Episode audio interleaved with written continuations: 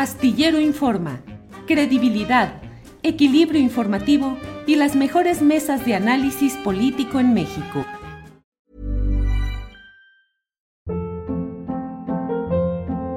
Hold up. What was that? Boring. No flavor. That was as bad as those leftovers you ate all week. Kiki Palmer here, and it's time to say hello to something fresh and guilt-free. Hello Fresh. Jazz up dinner with pecan-crusted chicken or garlic butter shrimp scampi. Now that's music to my mouth. Hello Fresh. Let's get this dinner party started. Discover all the delicious possibilities at hellofresh.com. Millions of people have lost weight with personalized plans from Noom, like Evan, who can't stand salads and still lost 50 pounds. Salads, generally, for most people, are the easy button, right? For me, that wasn't an option. I never really was a salad guy. That's just not who I am. But Noom worked for me. Get your personalized plan today at Noom.com. Real Noom user compensated to provide their story. In four weeks, the typical Noom user can expect to lose one to two pounds per week. Individual results may vary.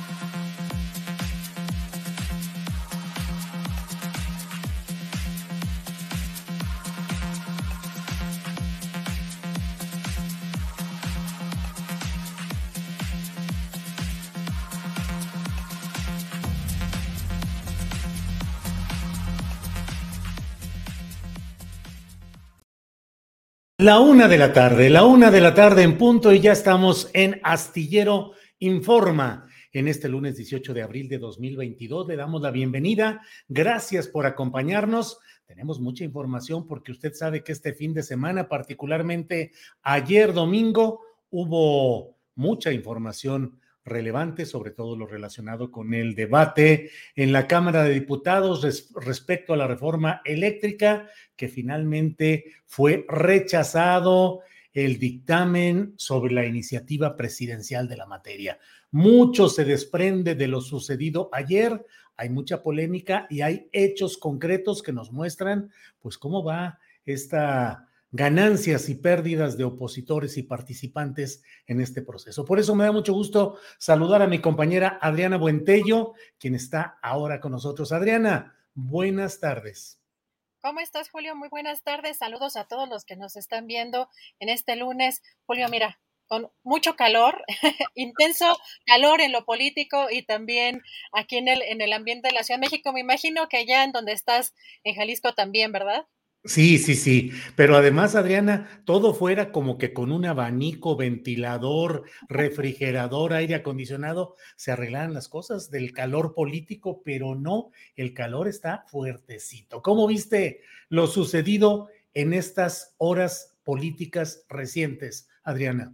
Julio, pues una sesión muy intensa, muy larga, como suelen, suelen ser este tipo pues, de sesiones, y, y más creo que nos recuerda mucho eh, la sesión que vimos ayer, tanto lo que pasa, Julio, en las luchas libres, que pues, sabemos que en la lucha libre, que sabemos que es pues mucho teatro, ¿no? Eh, pues digamos que poco eh, realmente de, de, improvisación, que incluso vimos algunas pues malas actuaciones de algunos legisladores, ya alguno hasta clavillazo, hasta comentabas pues algunas referencias que sí recuerdan alguna, algún tipo de personajes, pero pues entre los gritos sombrerazos, las faltas de respeto, eh, pues momentos, una, una, un momento muy intenso de, de pues para quienes cubrimos, para quienes lo estuvimos siguiendo todo el día, Julio, pues no sé si 10, 12 horas, una sesión en donde se interrumpían, en donde no dejaban unos hablar a otros,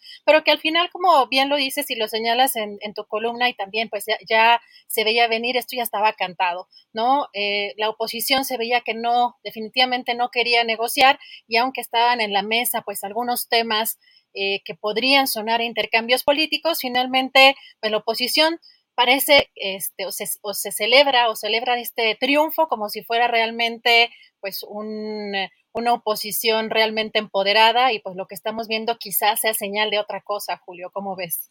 Sí, realmente muchos elementos. Eh, efectivamente, Adriana, una, pues esto se veía venir desde días atrás y quedó confirmado antes de que iniciara la propia sesión de San Lázaro porque uno de los ingredientes que debe tomarse en cuenta en un análisis equilibrado y razonado respecto a lo que sucedió ayer, efectivamente hay todos los señalamientos que el propio presidente de la República ha hecho, ha reiterado hoy en la mañanera, de que fue una traición a la patria, de que hay intereses extranjeros y particulares nacionales detrás de estas decisiones, lo cual a mí me parece absolutamente compartible eh, en cuanto a los intereses detrás del movimiento de estos grupos opositores, pero en los hechos concretos se mantuvo la unidad interna de todo el grupo opositor, a pesar de los llamados del presidente de la República a que hubiera una rebelión interna, a que votaran de manera distinta. Votaron monolíticamente, salvo en el caso de una diputada del Verde Ecologista y salvo el caso del, eh, eh, de un miembro del Partido Verde que se pasó a Movimiento Ciudadano, y del campechano Aiza, que se pasó del PRI a Morena. Fueron tres casos concretitos, pero en términos generales fue aplastante, Adriana. Era como ejércitos de votantes. Uno, uno, uno, uno, todos a favor, los otros todos en contra. Efectivamente, como lo dijo eh, Leonel Godoy, coordinador de los uh, diputados morenistas, eh, Ganaron en la votación porque fue 275 a 223, pero no alcanzaron la mayoría calificada y aquí el punto era ese. Ahora, ¿quién gana, quién pierde, Adriana? Fíjate, Julio, que pues no hubo una autocrítica por el, en el caso de la mañanera del presidente que hoy estuvimos viendo, siguiendo de cerca, no hubo una autocrítica del propio presidente de pues el manejo que ha hecho de su gobierno también en el aspecto de la comunicación y si bien es efectiva la comunicación que lleva a cabo en esta conferencia mañanera con su base más dura, yo creo Julio que hubo un desprecio electoral el año pasado, si te acuerdas de la, pues, la clase media, cómo se refería pues a en, términos de comunicación, pues a muchas instituciones, a muchos personajes, a la clase media particularmente, y pues eh, yo creo que por ello, entre otras cosas, perdió Morena en las elecciones pasadas y también está el empuje del propio presidente, pues Mario Delgado al frente del partido Morena que usó como recurso pues el pragmatismo. ¿Y en qué se traduce esta pérdida de las elecciones pasadas, Julio? Pues que en las curules pues hicieron falta diputados así que pues no daban la mayoría calificada, pero lo interesante es que la oposición se está ya, ya se está asumiendo ganadora del 2024, ya también hasta salió Ricardo Anaya a decir que van a ganar, ya están pues muy entusiasmados, pero hay algo muy interesante también de este lado, Julio, porque pues en primera le vimos que la oposición estaba completamente negada a negociar, digamos que esta era probablemente una de las posibilidades que ellos consideraban para mostrar un músculo raquítico, pero un músculo hacia el 24 y pues lo que interesante, lo que se confirma es que en esta votación, pues la oposición sigue defendiendo y representan la reforma de Peña Nieto y cómo llegó a billetazos y pues no se pueden quitar esta marca de diputados. Iberdrola u oposición Iberdrola que tanto también ya se ha pues difundido en las redes sociales. Pero Julio, lo que no se ha dado cuenta, por un lado, también la oposición pues es que la base dura del presidente pues, se mostró en la consulta para la revocación de mandato y esa, esa base dura que solamente, pues la base dura que no estaba, digamos, eh, mostrando todo lo que podía dar porque no estaba en juego su propio gobierno, eh, pues no la tiene, esa base dura no la tiene ni la oposición junta o esta mezcla que tienen de oposición y que es además distinto movilizar en Twitter a movilizar el país entero. Así que yo lo que veo, Julio, es que perdió una gran batalla el presidente, pero hacia el 24, coincido, no sé si fue Noroña el que fue el que dijo que le habían regalado con esta, este, con esta votación, pues prácticamente las elecciones del 24, pues me parece que por ahí están eh, las cosas, Julio, ¿cómo ves tú? Sí, pues efectivamente, eso lo dijo Fernández Noroña, dijo, nos están eh, entregando nuevamente la presidencia de la República en 2024. Eh, hay varios elementos que creo que eh, es necesario recapitular. Uno de ellos, Adriana, ¿qué va a pasar con las siguientes propuestas de reformas constitucionales que ha planteado el presidente de la República y que requieren también la mayoría calificada, específicamente la electoral y de la Guardia Nacional. Engallada como está la oposición, cree el momento de decir, no van a pasar tampoco esas reformas. Y ayer el propio Alito, que de veras andaba ayer en plan vandálico, como lo dijo uno de los diputados, andaba como peleonero de barrio, fanfarrón, eh, queriendo pues es que además no dejaba de ser el trauma de tanto tiempo en el que la oposición no había tenido una victoria específica y concreta en términos legislativos. Ya veremos, como tú lo dices, lo que viene, pero sí mucho, mucho ruido y mucha gritería y fanfarronería de algunos de ellos. Y bueno, y el propio presidente planteando hoy, pues algunos eh, señalamientos que son también interesantes, Adriana. Julio, y sabes que es interesante también que no deja la oposición de estar en este discurso clasista y racista. Parece que es, o sea, de verdad no pueden ni siquiera eh, hacer la finta de que están cambiando, de, o sea, tienen que mostrar estos rasgos que a mí me parece muy preocupante. El hecho de que les dijeran recua, el hecho de que les dijeran vete a bañar, o sea, de verdad creen con el apoyo que, y el tipo de apoyo que tiene el presidente de la República, ¿creen que así pueden avanzar? Es, a mí me parece preocupante porque hubo, como dices, una serie también de señalamientos y acusaciones entre unos y otros. Y además, algo que también parece preocupante, Julio, es que utilizan el argumento de violencia de género y además parte de la derecha o de la oposición conservadora, eh, principalmente el PAN, pues creo que no entienden, o sea, lo utilizan solamente como una herramienta política, pero sí hay pasados políticos reprobables, criminales, que sí se deben de estar recordando, porque la gente, pues muchas veces no se acuerda o no nos acordamos quiénes están de legisladores, quiénes están legislando en nuestro país, y eso es muy independiente a un tema de género. Así que pues también esa es otra de las cosas que vimos ayer pues de manera muy lamentable para quienes realmente estamos preocupados por tema, el tema de la agenda de género, que lo estén usando a diestra y siniestra.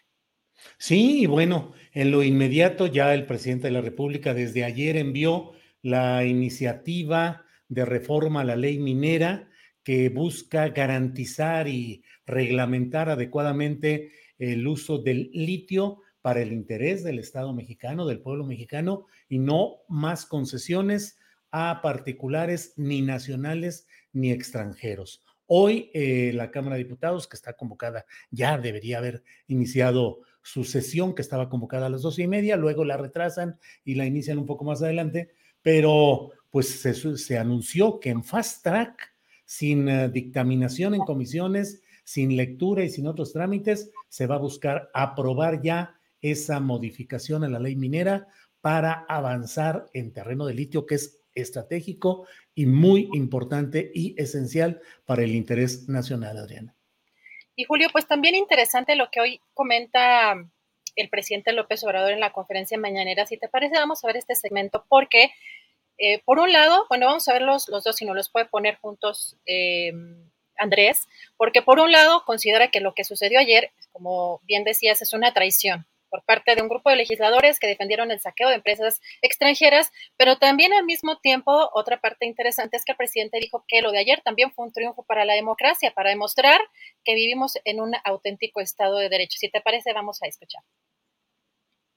El día de ayer se cometió un acto de traición a México por parte de un grupo de legisladores que en vez de defender los intereses del pueblo, de la nación, en vez de defender lo público, se convirtieron en francos defensores de empresas extranjeras que se dedican a medrar, a robar.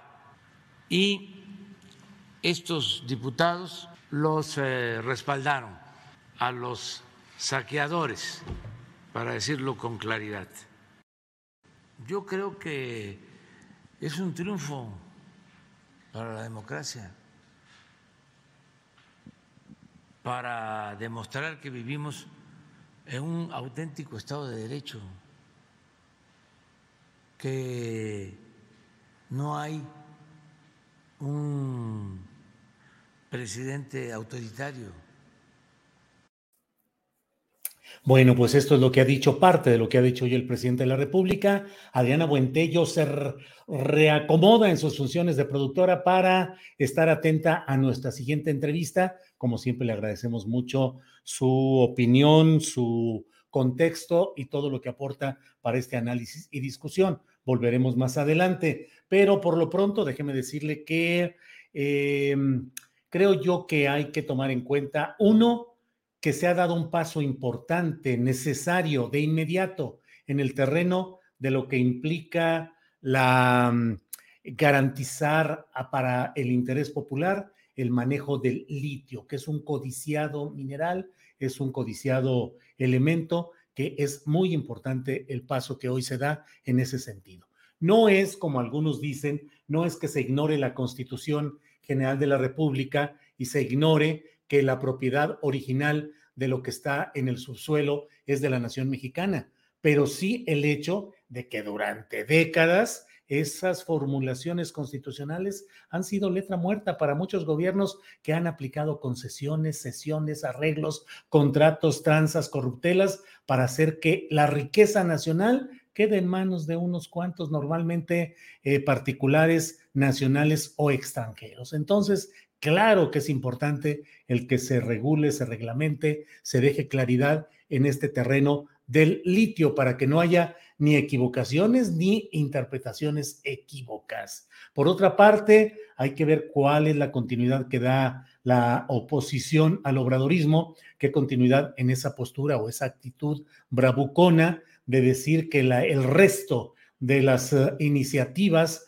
de reformas constitucionales en materia electoral y de la Guardia Nacional no van a pasar. Creo que hay muchas cosas por discutir. Yo en lo particular tendría muchas observaciones respecto al tema de la Guardia Nacional, pero de eso a un revanchismo y decir ahora no va a pasar nada para demostrar que tenemos el poder de veto, el poder de censura, el poder obstructor, me parece que es una equivocación.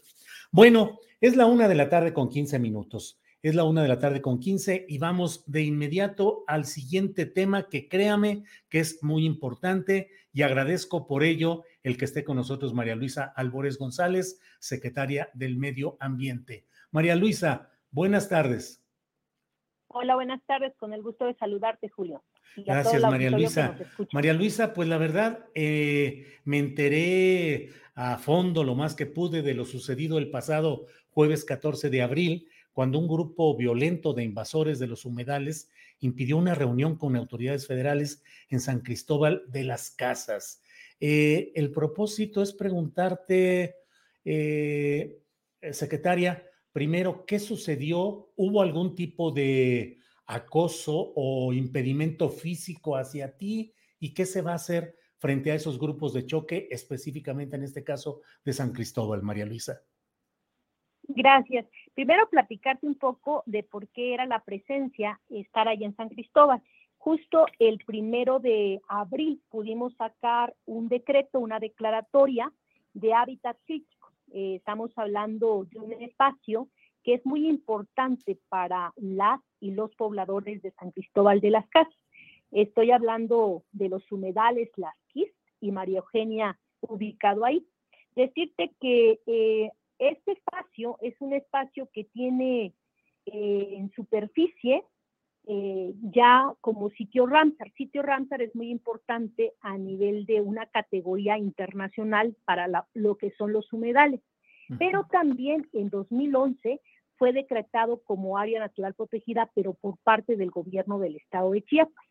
Pero ya haciendo una revisión, eh, esto fue una situación dada la, la ciudadanía de la población de San Cristóbal de las Casas, de pedirnos que como Secretaría del Medio Ambiente pudiéramos realizar trabajo directamente con ciudadanas y ciudadanos porque veían tristemente cómo tenían una presión estos humedales. Así empezó un trabajo coordinado.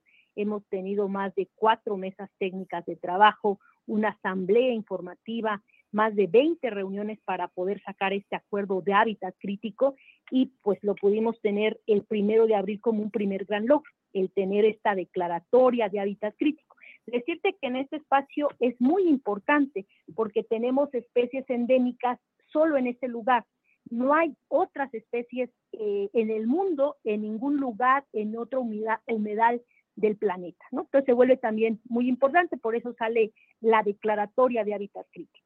Esto sale el primero de abril, recibimos una invitación por parte de las y los ciudadanos eh, defensoras y defensores del medio ambiente de San Cristóbal de las Casas y consideramos importante el que pudiéramos eh, darle seguimiento y eh, el planteamiento es que acudiéramos el día jueves 22 y perdón, no sé si me has escuchado. Sí, sí, te escucho, te escucho, María Luisa. Sí, sí, sí. Gracias. Entonces, el, el 22, el día jueves 22, el planteamiento es que yo pudiera estar con, bueno, el jueves pasado, no sé qué, qué día es el jueves, bueno, el jueves pasado fue el planteamiento que yo pudiera estar con ellos para platicar directamente eh, de qué va el hábitat, de qué va el hábitat crítico y sobre referente a ellos cómo pudiéramos instalarlo. Yo siempre he pensado que cualquier acuerdo, cualquier convenio, cualquier declaración es muy buena, pero es un documento, ¿no? Que desde manera legal y jurídicamente te permite empezar a hacer un trabajo. Pero lo mejor es empezar a hacer ese trabajo directamente en territorio. El acuerdo fue llegar, tener un evento.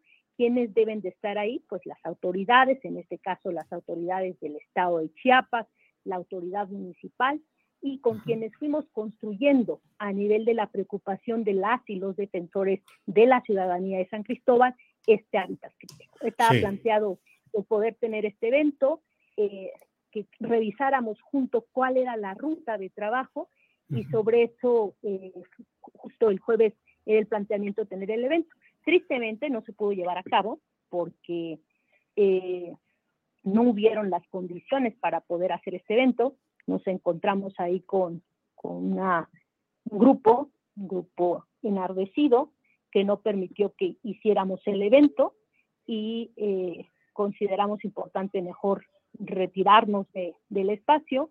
¿Persiguieron tu vehículo en el que te trasladabas, María Luisa? Sí, nosotros intentamos entrar para este, cumplirle a la gente de llegar al espacio donde ya estaba citado el evento, ya eh, yo llegué como 10 para las 10, el evento estaba a las 10 de la mañana, tengo entendido que ya estaba el diputado Joaquín Cebadúa, la arquitecta Bonifaz, que es la secretaria de Medio Ambiente de Chiapas, y entonces eh, yo iba a hacer la entrada, me dijeron que si quería esperar al presidente municipal, dije pues adelante, lo esperamos, y esperé como tres minutos ya para poder entrar. En ese momento vi antes de la entrada a grupos de gentes, pero pocos, no muchos, pocos.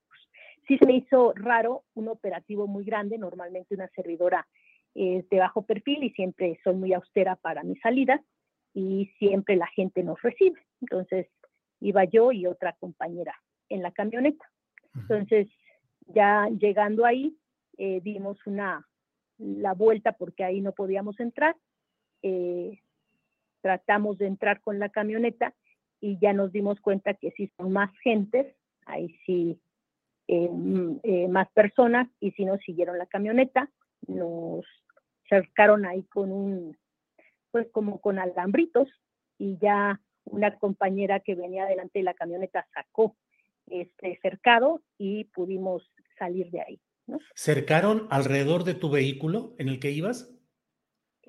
Pues eh, hicieron un cerco a través de, nosotros íbamos con la camioneta y había dos personas que hicieron como un amarre ahí con unos alambres, pudimos sacar esos alambres y pasar mi vehículo.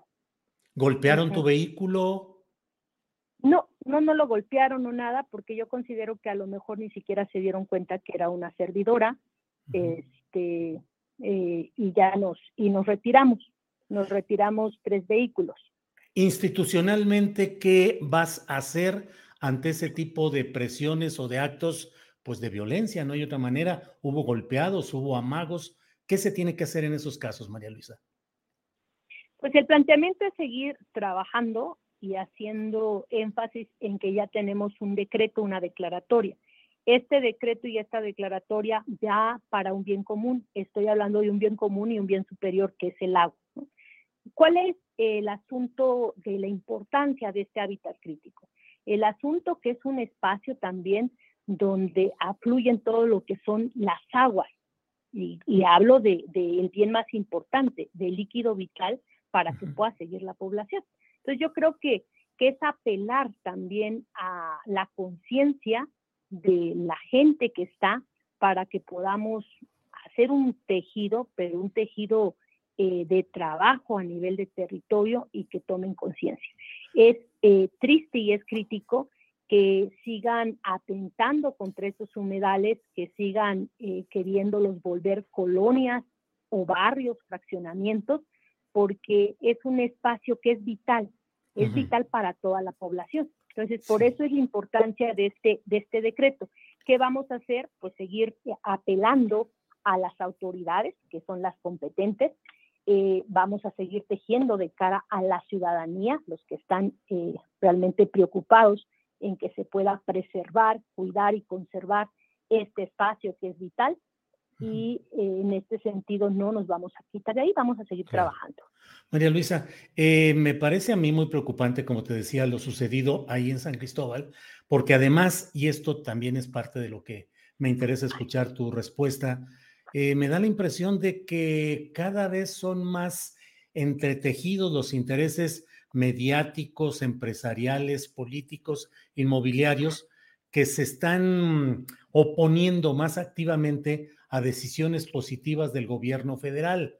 Es decir, una cosa es la emisión de ordenamientos valiosos, pienso desde luego en la Sierra de San Miguelito, pienso en lo que acaba de suceder en Ahome, en Topolobampo, respecto a una planta de amoníaco, estos humedales ahora en, en San Cristóbal, como humedales son también en Topolobampo, y me pregunto, eh, ¿no será que todos estos poderes están crecidos y oponiéndose cada vez más activamente a estas decisiones del gobierno federal?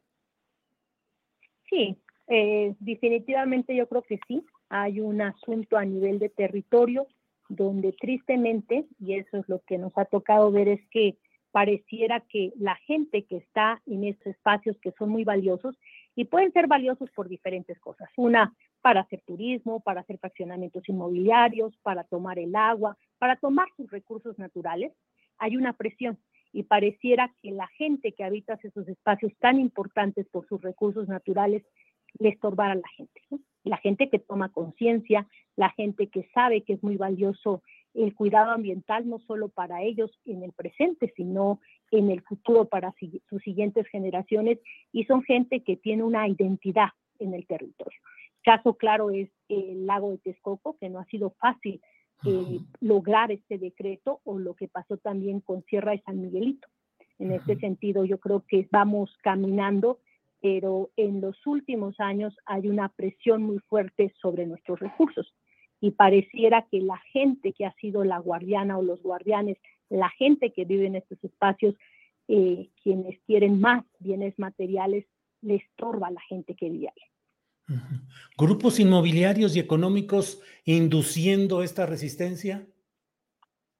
Sí, grupos inmobiliarios económicos, porque hay presión sobre los recursos. el suelo, el cambio para uso de suelo, la cuestión del agua, que es eh, vital e importante, espacios de disfrute paisajístico que parecían que solo quieren que la gente sean los camareros o los jardineros, pero que no aspiren a ser ellos quienes detonen su propio desarrollo. Eh, María Luisa, y dentro de todo este proceso, yo he escuchado en varios lugares que dicen algunos empresarios o inmobiliarios, es cuestión nomás de esperar a que cambie este gobierno federal. Nomás hay que aguantar este tramo y en otro gobierno, sea de propio Morena o sea de otra eh, bandera política, otra membresía política, las cosas van a cambiar y van a regresar a su misma situación. Te pregunto porque a nivel histórico en Latinoamérica y ahora en México vemos como algunas decisiones de gobiernos progresistas en el fondo tienen esta resistencia que solo espera el paso del tiempo para revertirlas. Estamos, hay ese riesgo, no hablo de lo jurídico solamente, María Luisa, sino de esa presión política y de algunos segmentos sociales. Sí, yo creo que sí es importante que como gobierno podemos dejar bien sustentado de manera legal y jurídicamente algunos espacios que son vitales. Por eso ese trabajo, por eso el que llegara a tenerse la declaratoria del área natural protegida San Miguelito fue muy importante, porque los blindamos ante esta presión inmobiliaria. ¿Por qué era tan importante dejar la ANP Lago de Texcoco? Porque no es un eh, borrón, sino que ya es una declaratoria que si nos da la oportunidad estos tres años de hacer este trabajo que estamos haciendo de tejido con la gente en los espacios, en los ejidos, en las comunidades, pues quede cimentado algo. ¿Por qué esta declaratoria de hábitat crítico? Porque es la única manera también de ir cuidando y tejiendo con la ciudadanía. Eh, eso lo veo muy, muy importante. ¿Por, ¿Por qué hay preocupaciones? Tenemos un presidente que ha dicho no a la minería a cielo abierto. Eh, eso no a la minería a cielo abierto ha hecho posible que no tengamos ninguna concesión más por parte de economía, porque ahí se dan las concesiones y por parte nuestra un trabajo muy fino para la revisión de los manifiestos de impacto ambiental.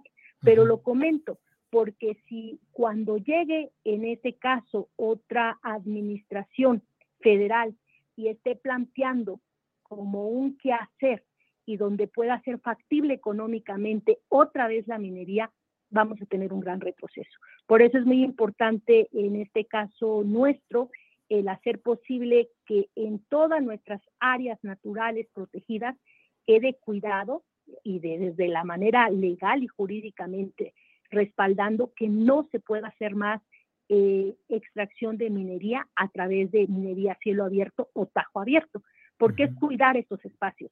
Tristemente, cuando uno revisa, eh, me doy cuenta que hasta, por ejemplo, en Chiapas, para seguir en el tema de Chiapas, en la misma reserva del Triunfo, en áreas ya estaba concesionado para minería cielo abierto. Cuando estamos hablando de un ecosistema muy susceptible, estamos hablando de bosques eh, eh, de montaña, y entonces se vuelve muy importante porque son bosques mesófilos de montaña en la parte alta donde está y se cuida el quetzal. Entonces, se llegaron a, esos, a, esa, a esas cosas eh, en tiempos pasados por la cuestión neoliberal, pero considero que parte del paso en esta administración, en esta secretaría, tenemos que ir cuidando a través de eh, decretos, a través de herramientas jurídicas que puedan ayudar a la ciudadanía. Por eso es muy importante lo que estamos haciendo con los ordenamientos ecológicos, con el trabajo a nivel de territorio, donde hay instrumentos, hay herramientas, pero quien debe darle vida a estos instrumentos y a estas herramientas es la gente. Pues María Luisa, yo te agradezco la oportunidad de platicar y de revisar pues estos riesgos de retroceso que pueden darse y esta, eh, pues no sé si insurrección, pero cuando menos cada vez mayor resistencia de factores económicos e inmobiliarios ante decisiones ambientales positivas que se han ido logrando. Así es que, María Luisa, reserva de lo que desees agregar, yo te agradezco esta oportunidad de platicar. Muchísimas gracias. Me gustaría eh, de manera compartir con el público por qué decretamos como hábitat crítico. Aquí decirles que encontramos en estos espacios, estamos hablando de un espacio pequeño de 221 hectáreas, de esas 221 hectáreas que están en estos dos humedales, La Quis y María Eugenia. En San Cristóbal. Eh, ya en San Cristóbal de las Casas Chiapas, eh, tristemente tenemos ya eh, afectaciones, 64 eh, hectáreas más o menos ya están impactadas. Y mm. nosotros queremos, y justo a través de este hábitat, de, este, de, este, de esta declaratoria, pues cuidar de este espacio que se vuelve vital. Entonces ahora tenemos esas 156 57 hectáreas que nos quedan de manera restante de estas 221 en un cuidado de protección. Eh, tenemos que hacer mucho, mucho trabajo a nivel de territorio para tomar conciencia de que no se puede estar haciendo cambios sobre suelo, se puede estar construyendo, se puede eh, estar ocupando ese espacio para lo que no es, porque se vuelve importante.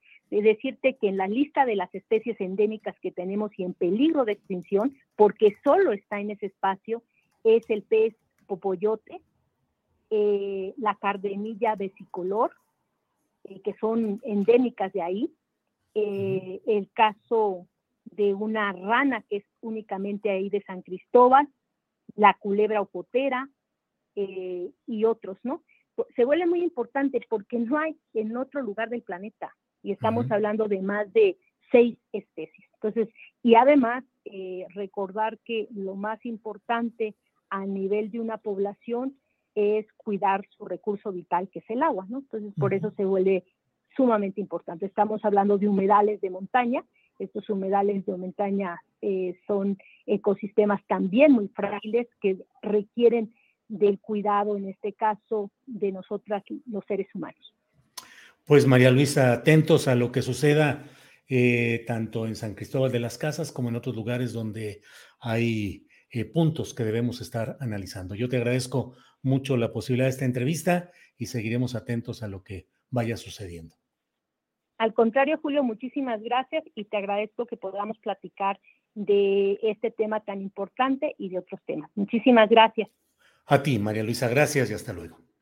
Bien, pues ha sido la secretaria, la titular de la Secretaría del Medio Ambiente y Recursos Naturales, porque créame que es complicado lo que se está viviendo en cuanto a pasos adelante que de manera eh, fatigosa, difícil, eh, ha ido dando el gobierno del presidente López Obrador en materia ambiental, pero la resistencia de empresarios, de inmobiliarios, de mucha gente metida en una serie de cosas eh, con ganancia, con inversión, buscando el lucro, desarrollando proyectos inmobiliarios, en fin, en San Cristóbal de las Casas es, es el punto, que hay quienes tienen ya propiedades supuestamente compradas en esos lugares y van a resistir como sea y con lo que sea para que según ellos no les quiten una propiedad o un proyecto que ya tienen de desarrollo en esos lugares. Vamos a seguir hablando más adelante de estos temas porque créanme que son importantes, necesarios y sobre todo, insisto yo, señalar que no haya retroceso en lo que viene o mal, en lo que de manera fatigosa y complicada se va avanzando, pues que no quede espacio para ese tipo de retrocesos. Bueno, vamos a continuar con nuestro programa de este día. Ya lo saben, un lunes como este, pues ya sabe que es un día para remover las neuronas. Y por eso está Jacaranda Correa con nosotros. Jacaranda, buenas tardes. Hola, querido Julio, ¿cómo estás? ¿Cómo comienza tu semana? Vaya, vaya fin de, de semana de, bueno, fin de semana de Pascuas tremendo, muy movido. Eh, creo que han sido muchas cosas interesantes las que, las que podríamos decir. Y ahora fíjate que estaba escuchando a, a la secretaria María Luisa Albores, lo que tú comentas, creo que encaja perfecto justamente en esta reflexión que, yo quisiera hacer hoy, Julio, y a propósito de lo que vimos eh, en la Cámara de Diputados. No quiero abonar mucho ya a lo que ocurrió en la sesión para, eh, para aprobar, eh, bueno, más bien en toda esa discusión sobre la ley, la reforma energética, eléctrica, pero solamente decir, Julio, que realmente qué, qué debate tan pobre, ¿no? Creo que hay muchos diputados representantes que no están a la altura, ¿no? Y lo que me pareció muy interesante, más allá de los dimes y diretes entre unos y en otros, porque no había argumentos sólidos, es que eh, algo que me, llamó mucho la atención es cuando decían que casi, casi fue como cobrarle cuentas, ¿no? Al presidente este, López Obrador y a la bancada de Morena diciéndoles que, pues que era casi como un, un ajuste de cuentas porque decían que han legislado como han querido sin siquiera voltearlos a ver y decían, y ahora que, que nos necesitan, pues no cuenten con nosotros. En fin, un ajuste de cuentas absurdo y en este, digamos que en esta respuesta llega esta iniciativa del presidente eh, la, eh, pues, la reforma a la ley minera, Julio, que me parece muy interesante y que va a ser un momento, creo yo, este, sin duda histórico para Morena, primero, para el presidente, de realmente hacer una reforma a fondo. Y creo que es, es, interesante, Julio, porque ya hemos hablado aquí nosotros de esta, de esta ley minera. Sin duda, lo que hoy comentó el presidente trasciende por mucho solamente, digamos, la protección del, litio, ¿no? Para dejarlo como una área estratégica del Estado y no entregarlo a, a empresas privadas, ¿no? Porque creo que ahí hay otros temas, ¿no? ¿Qué hay con el oro, la plata, el cobre, el zinc? Todo, toda esta industria minera extractivista que ha expoliado a cientos y cientos de, pues, de comunidades, este, de, de pueblos, de núcleos agrarios, etcétera. Creo, sin duda, Julio, que el presidente y la bancada de Morena, a partir del anuncio que hace hoy este López Obrador, tienen una eh, oportunidad histórica para verdaderamente transformar a fondo o por lo menos algunos artículos importantes de la ley minera que como ya lo hemos dicho data desde el 92, 93, época de Carlos Salinas de, eh, de Gortari, ¿no? Momento, como lo ha dicho el presidente, de la llamada época eh, neoliberal. Y la gran pregunta, Julio, eh, que, que, yo me hacía junto con algunas organizaciones que están justamente por fijar un posicionamiento en unas horas, este día, quizá mañana, eh, hay colectivos que mm, eh, se preguntan si realmente Morena va a cumplir con esto que ya había planteado en su proyecto de nación en el 2018-2024, en donde se hablaba justamente de una reforma integral. No la tiene nada fácil y ahora que escuchaba a, María Luisa Albores, son grupos de poder, Julio, que están presionando a diestra y siniestra y si no dejaron pasar este, la reforma este, energética, eléctrica, lo que vimos este fin de semana, imagínate tú los intereses que están en, juegos con, que están en juego con la ley minera. Y yo pondría solamente para que nuestro público entendiera la profundidad de lo que se está pidiendo a nivel de colectivos y de organizaciones que se transformen ¿no? con, esta ley. Eh, como ejemplo, tres artículos, ¿no? Para que veamos de qué medida eh, esta, esta industria extractivista, esta industria minera, que en su mayoría es este, extranjera, sin duda, y hay, un, hay una parte eh, importante también de, industria nacional. Em, hay un artículo en el que se ha insistido mucho y que tendría que ponerse a discusión, que es el artículo sexto, ¿no? En donde se em, explica que la exploración, explotación y beneficio de los minerales o sustancias a que se refiere esta ley son de utilidad pública y serán preferentes sobre cualquier otro uso o aprovechamiento del terreno.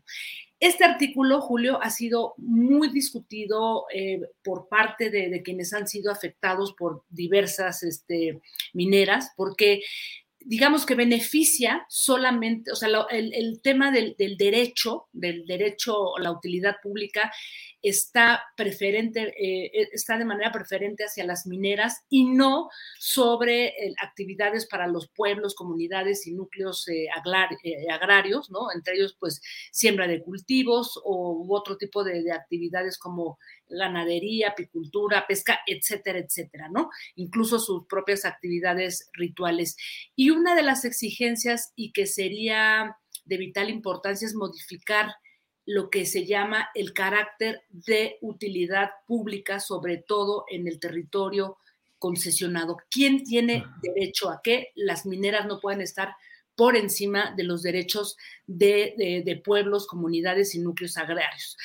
El otro artículo, Julio, que también eh, eh, pues se estará exigiendo que, pueda ser modificado en esta ley minera es el artículo 13, que es con el que se amparan los, empresarios mineros porque dicen, no, es que estamos en igualdad de, los, de, condiciones porque también eh, comuneros o, comunidades indígenas pueden este, competir, porque el artículo 13 dice las concesiones y las asignaciones mineras se otorgarán sobre terreno libre al primer solicitante en tiempo de un lote minero. Es decir, que si el terreno donde quiere una minera eh, empezar a, explorar y luego explotar está ocupada por un pueblo o una comunidad indígena, también tienen derecho, ¿no? A, pues, a pelear por esa concesión minera. Pero esto, Julio, es prácticamente imposible. O sea, la cantidad de trabas, la cantidad de problemas, no hay derecho a las consultas. O sea, todo esto es un, es un entramado que ciertamente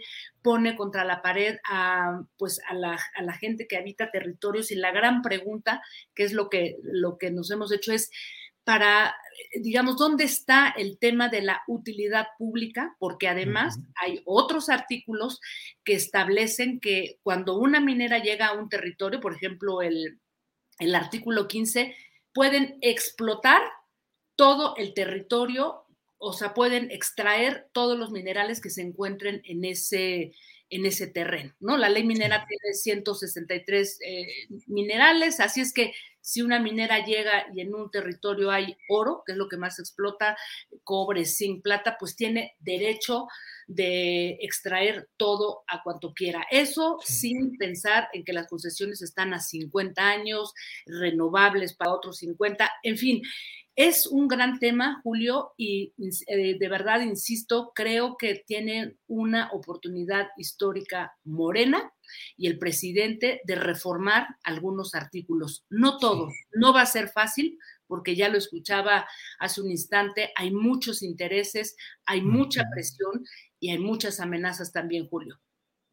Híjole, Jacaranda, pues eh, una, una reflexión muy oportuna, muy necesaria y con todo el fundamento histórico, porque si hoy se revisara lo que ha sucedido en montones de lugares donde han llegado empresas extranjeras anunciando que no se preocupen, vamos a remediar todos los daños que haga, haya, se van a dar beneficios a la gente, empleos a los pobladores, se va a reinvertir ganancias. Bueno, les ofrecen el paraíso completo y la realidad es muy distinta. Se acaba de vivir en Cerro de San Pedro, en San Luis Potosí, donde estuvo esta famosa minera San Javier, propiciada de manera tramposa y redituable económicamente para el entonces gobernador panista Marcelo de los Santos y para el entonces presidente panista de la República, Vicente Fox, se acaban de retirar hace una semana y dejaron cerros de óxidos, cerros de eh, residuos de cianuro, abandonado todo, se llevaron el oro, se llevaron todo lo que necesitaban, dejaron un tiradero, acabaron con el propio Cerro de San Pedro eh, físicamente eh, y pues ya, adiós y San se acabó. Entonces, pues a Caranda, qué bueno que tenemos esta oportunidad de platicar estos detalles.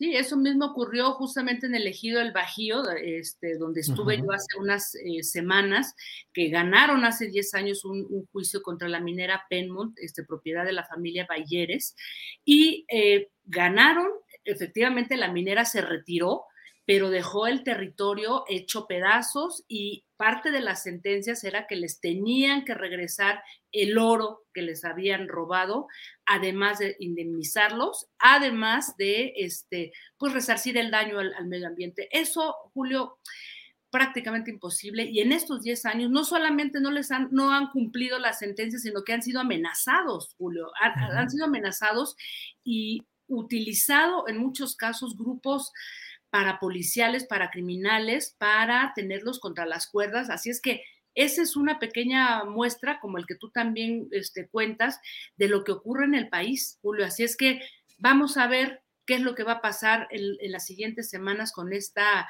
eh, polémica y compleja este, ley minera. Ojalá de verdad que los diputados de Morena pues asuman un compromiso y que no se dejen este, presionar ¿no? por estos intereses, Julio.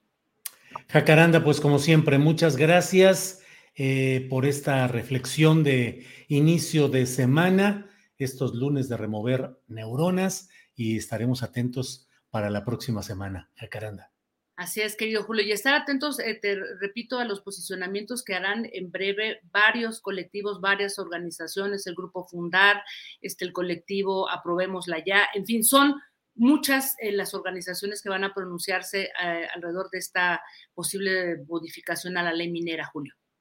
Muy bien, Jacaranda. Pues estaremos atentos. Gracias y nos vemos pronto. Gracias. Un abrazo, querido Julio. Hasta pronto. Hasta luego. Gracias. Bien, pues em, vamos a seguir adelante con nuestra programación. Mire, eh, comentamos aquí acerca de que se va a dar en fast track esta eh, resolución de hoy en la Cámara de Diputados para aprobar la iniciativa presidencial en materia de eh, la ley minera, en materia de litio.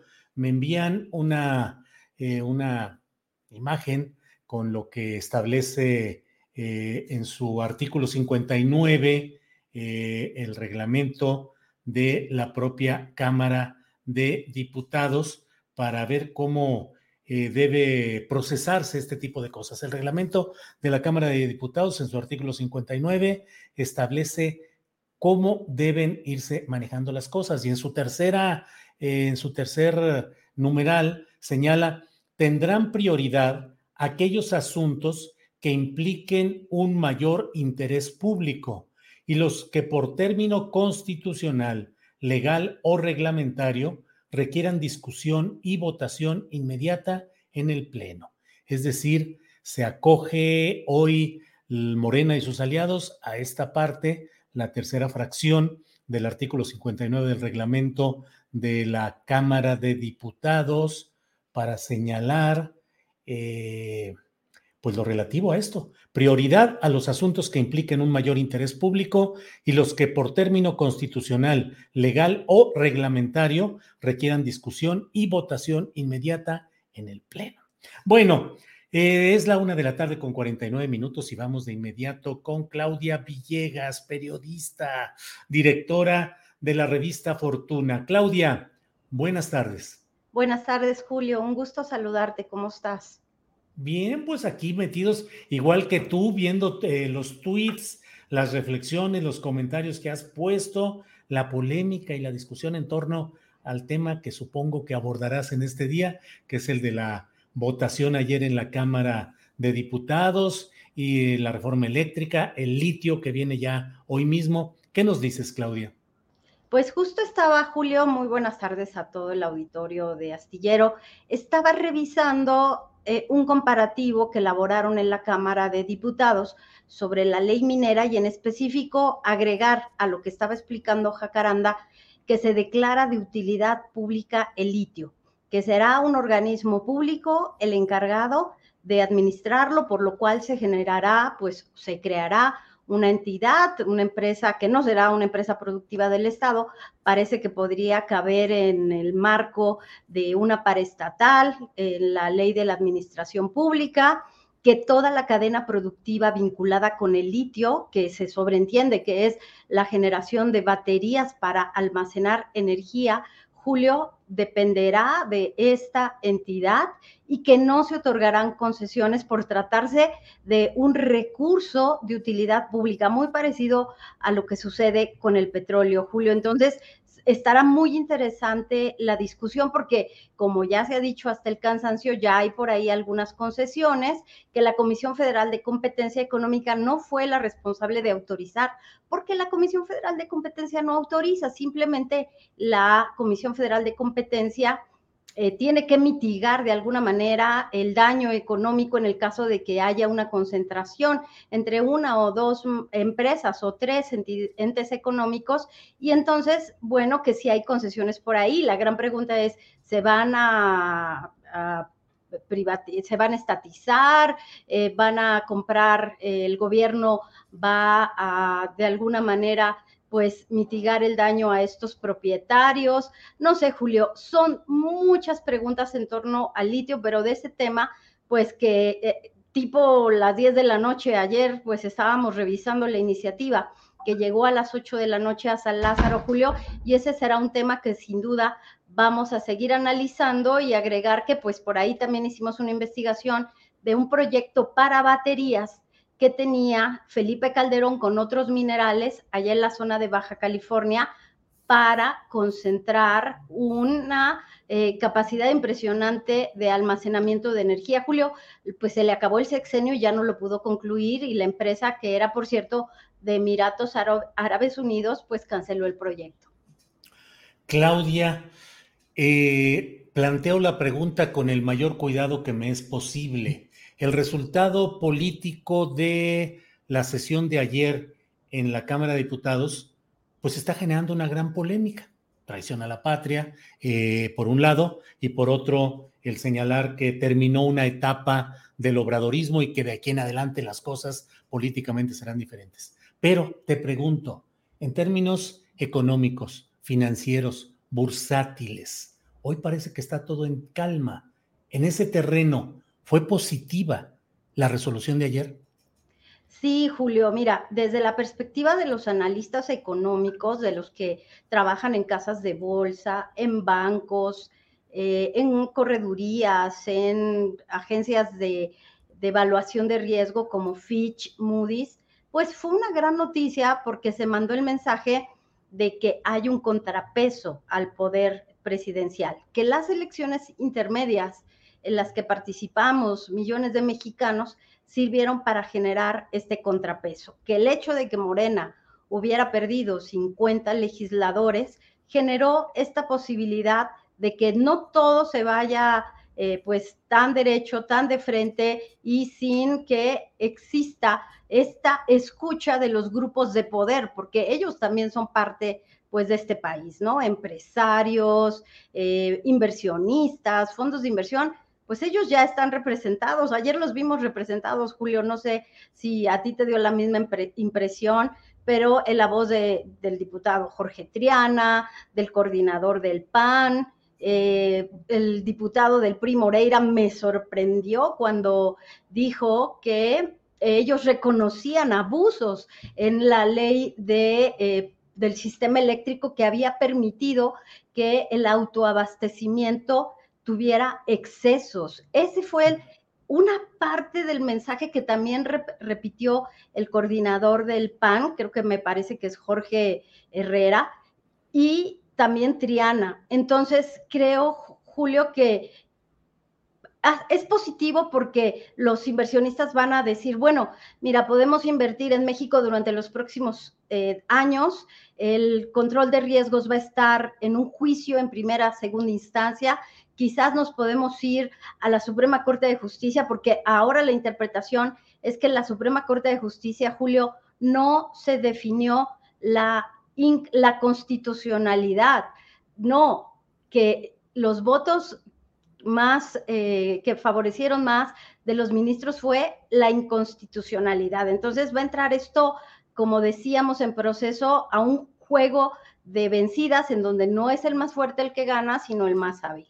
Entonces, Julio, sí positivo, pero me quedo, la verdad es que después de varias horas de debates, me quedo con ese mensaje del PRI y del PAN, inédito para mí, porque he seguido este tema durante el último año y medio, reconocen abusos por parte de las sociedades de autoabastecimiento. El PAN propone modificar las reglas para que no sea obligatorio comprar los excedentes, para que la Comisión Federal de Electricidad no tenga que comprar esto que ha sido simulación. Julio, no sé si te parece que hubo como un cambio de narrativa por parte del PRI y del PAN, no sé si lo hicieron para ganar empatía social, pero lo dijeron, Julio. Sí, así es, Claudia. Creo que más allá de lo inmediato y del fragor de la discusión que hay hoy con posicionamientos muy eh, confrontados entre las dos partes, creo que tienes mucha razón. Yo también detecté y dije, bueno, y al final el propio Moreira, al final de su, pues, su intervención, eh, dijo algo así como que ellos reconocían que había cosas que cambiar y que aún quedaba tiempo para negociación y para arreglos, para, para que eh, Morena mantuviera la capacidad de negociar y llegar a soluciones a estos problemas. Es decir, un fraseo que pues deja, así sea, para efectos propagandísticos o de pose política, pero las palabras ahí están, Claudia. Y hubo, Julio, la impresión de que los empresarios, de que los inversionistas quieren que sea el poder legislativo el que lleve su propuesta de cómo quisieran poder negociar con el presidente López Obrador. No lo hicieron cuando se reformó la ley de la industria eléctrica. Antes no lo hicieron con los reglamentos. Después no lo hicieron con todo este asunto de la Suprema Corte de Justicia. Entonces, Julio, no pueden avanzar al ritmo que ellos quisieran si no hay un poco más de incertidumbre, de certidumbre, perdón. ¿Y qué es lo que quieren ellos? Que PRI y PAN promuevan la negociación a su medida, Julio. Aquí lo que necesitamos saber es cuál va a ser la posición de la Comisión Federal de Electricidad, si va a destrabar y va a salir del impasse operativo y qué es lo que va a suceder porque realmente estamos, realmente como empezamos hace año y medio, Julio. Claudia, pues eh, muy interesante todo lo que planteas y muy para reflexionar Te agradezco, como siempre, la presencia en estos lunes, a reserva de lo que desees agregar, porque temas hay hoy mucho y de todos sabores, Claudia. Muchos temas, Julio. Pues no, nada más decir que sí se nos está acabando el tiempo para tomar decisiones, porque México y Brasil, de acuerdo con Moody's Analytics, está entre los países que menos va a crecer este año y que el Banco Mundial ya reconoció que Ucrania y Rusia sí son un elemento que le va a restar crecimiento económico al mundo. Shanghái está siendo eh, pues desalojada, están desalojando edificios, empresas, China está muy conflictuada. Entonces, México podría aprovechar toda esta incertidumbre, pero bueno, eh, todo es política en, en, la economía, mientras México pues va dependiendo siempre del mercado de exportación, Julio.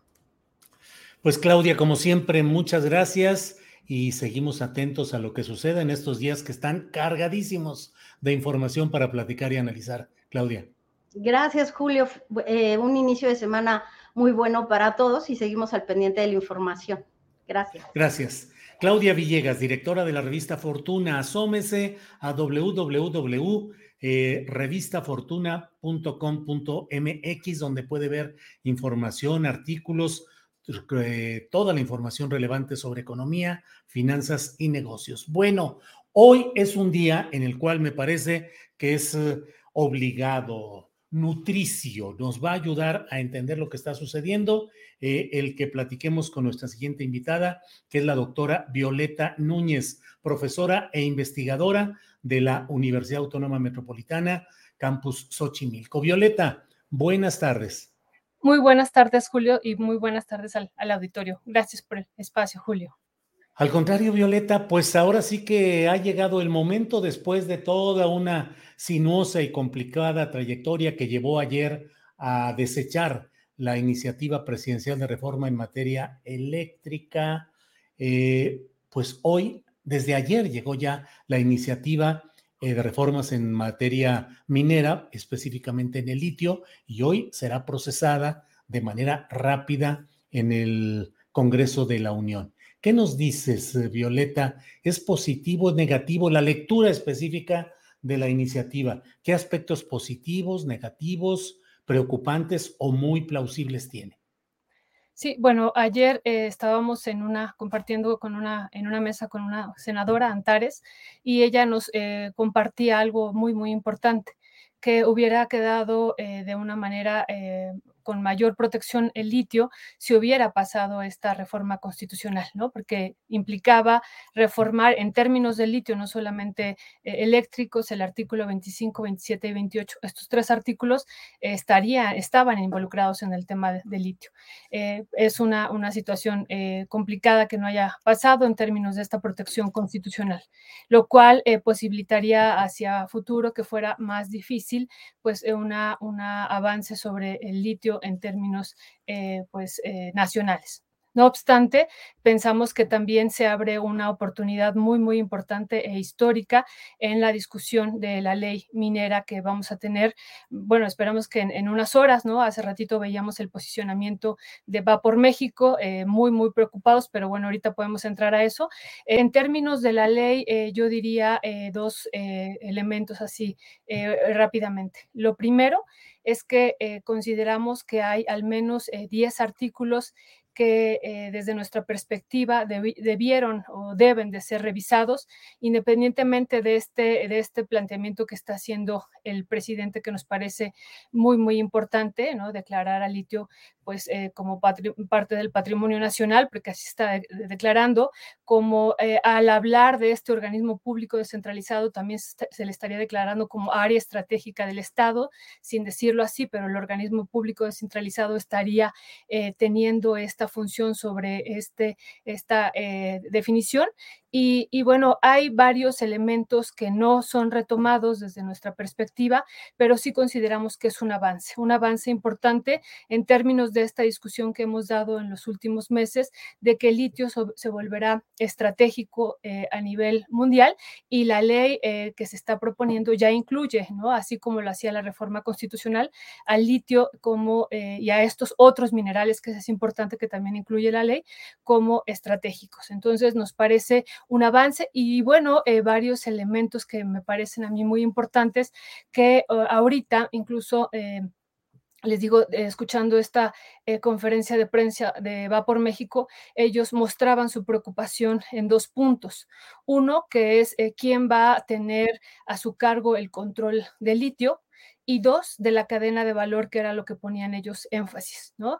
El Estado, de acuerdo a esta propuesta de reforma a la ley minera, será el que tenga el control de toda la cadena de valor de este mineral. Esto significa que el Estado va a ser el responsable de extraerlo, de eh, procesarlo, de industrializarlo y bueno, lo que decían ellos hace rato muy preocupante, ¿no? De la generación incluso hasta de las baterías de litio. Entonces, eso por un lado decían en la conferencia, por otro lado decían, claro, estamos muy preocupados porque no queremos que el litio se quede enterrado, diciendo o argumentando que el Estado es incapaz de eh, llevar a cabo eh, este control de la cadena de valor del litio, ¿no? Que implica todo el proceso hasta, ellos dijeron hasta, hasta las baterías de litio, pero no es, no es hasta ahí, es hasta la electromovilidad, ¿no? Entonces, bueno, aquí lo que vemos en, en estas declaraciones, pues es una disputa, decíamos, hace ratito por lo que es la renta minera y por lo que es también la, el control de las ganancias que se van a derivar justo de esta cadena de valor y, de, y en particular, ¿no? Más adelante de la venta incluso de los autos eléctricos. Entonces vemos muy positivo, eh, perdón Julio, nada más no, no, no, vemos muy positivo que se incluya en esta ley lo de la cadena de valor, que será controlado por el Estado. Y por último, que nos parece así fundamental, fundamental, son cuatro artículos los que se están modificando, a diferencia de este análisis que ayer hacíamos en Rompeviento TV, ¿no? De los 10 artículos que decíamos mínimos, hay más, pero 10 artículos mínimos que implicaría una reforma eh, profunda a la ley minera, insisto, hay más, pero esto sería en la base. Y eh, bueno, aquí se incluyen eh, cuatro artículos que serán reformados, el 1, el, el 5, el 9 y el 10 y eh, uno de ellos me parece fundamental, el artículo 10, eh, aunque la mayor parte de las reformas vienen en el 5, muy, muy interesantes, pero el 10 habla de, algo que a nosotros nos parece fundamental, que el Estado, el organismo que se cree, el organismo público descentralizado, eh, cuidará ¿no? de una manera importante, lo, lo, lo, menciona de manera casi como contundente, escrupulosamente, incluso retoma este concepto de escrupuloso, será escrupuloso, en que se cumplan eh, los acuerdos internacionales eh, firmados por México, ¿no? no, sea, no sea explícita, pero estamos aquí eh, pensando en el convenio 169 de la OIT y entonces a partir de este eh, artículo 10 se dice que el Estado mexicano será sumamente cuidadoso y escrupuloso, y lo repito ahí, en el cumplimiento de la legislación y tratados internacionales en materia de protección al medio ambiente y derecho de los pueblos originarios, cosa que no ha ocurrido durante los últimos 30 años en términos de la minería en general. Sí. Violeta, me gustaría, si me permites, hacerte algunas preguntas concretas, porque hay pues las versiones de opositores o de críticos, tanto de Va por México como de otras áreas de, opinión en redes. Eh, específicamente, ¿es suficiente o insuficiente el planteamiento que hoy hace el presidente de la República en función, si es suficiente o insuficiente, de lo que se esperaba de protección del litio? ¿Es suficiente lo que se está haciendo o es todavía insuficiente? Sí, es una pregunta fundamental, ¿no? Ayer en este artículo que les eh, comento eh, de Rompeviento TV, planteábamos, retomábamos incluso esto que había hecho eh, Morena en, el proyecto de nación, que implicaba un, cambio profundo de la ley minera. un cambio, incluso cuando revisamos el proyecto de nación, nos damos cuenta que hablan ellos de la propuesta de una ley minera construida desde abajo, eh, donde haya dos ejes fundamentales, ¿no? La consulta a los pueblos originarios, pero que no se quedaría ahí. También se habla de una manifestación de impacto ambiental y social, y, y, bueno, y de otros elementos que implicaban una revisión profunda. Ahora, ya en particular, qué temas se tendrían que modificar, no se está incluyendo, porque solamente se está incluyendo el tema del litio, no se está incluyendo, por ejemplo, la situación de utilidad pública, que esa sería algo muy importante. Dos, la extensión de las concesiones mineras, que no se pone un límite, como sí se establecía previamente en la ley anterior aprobada en 1992.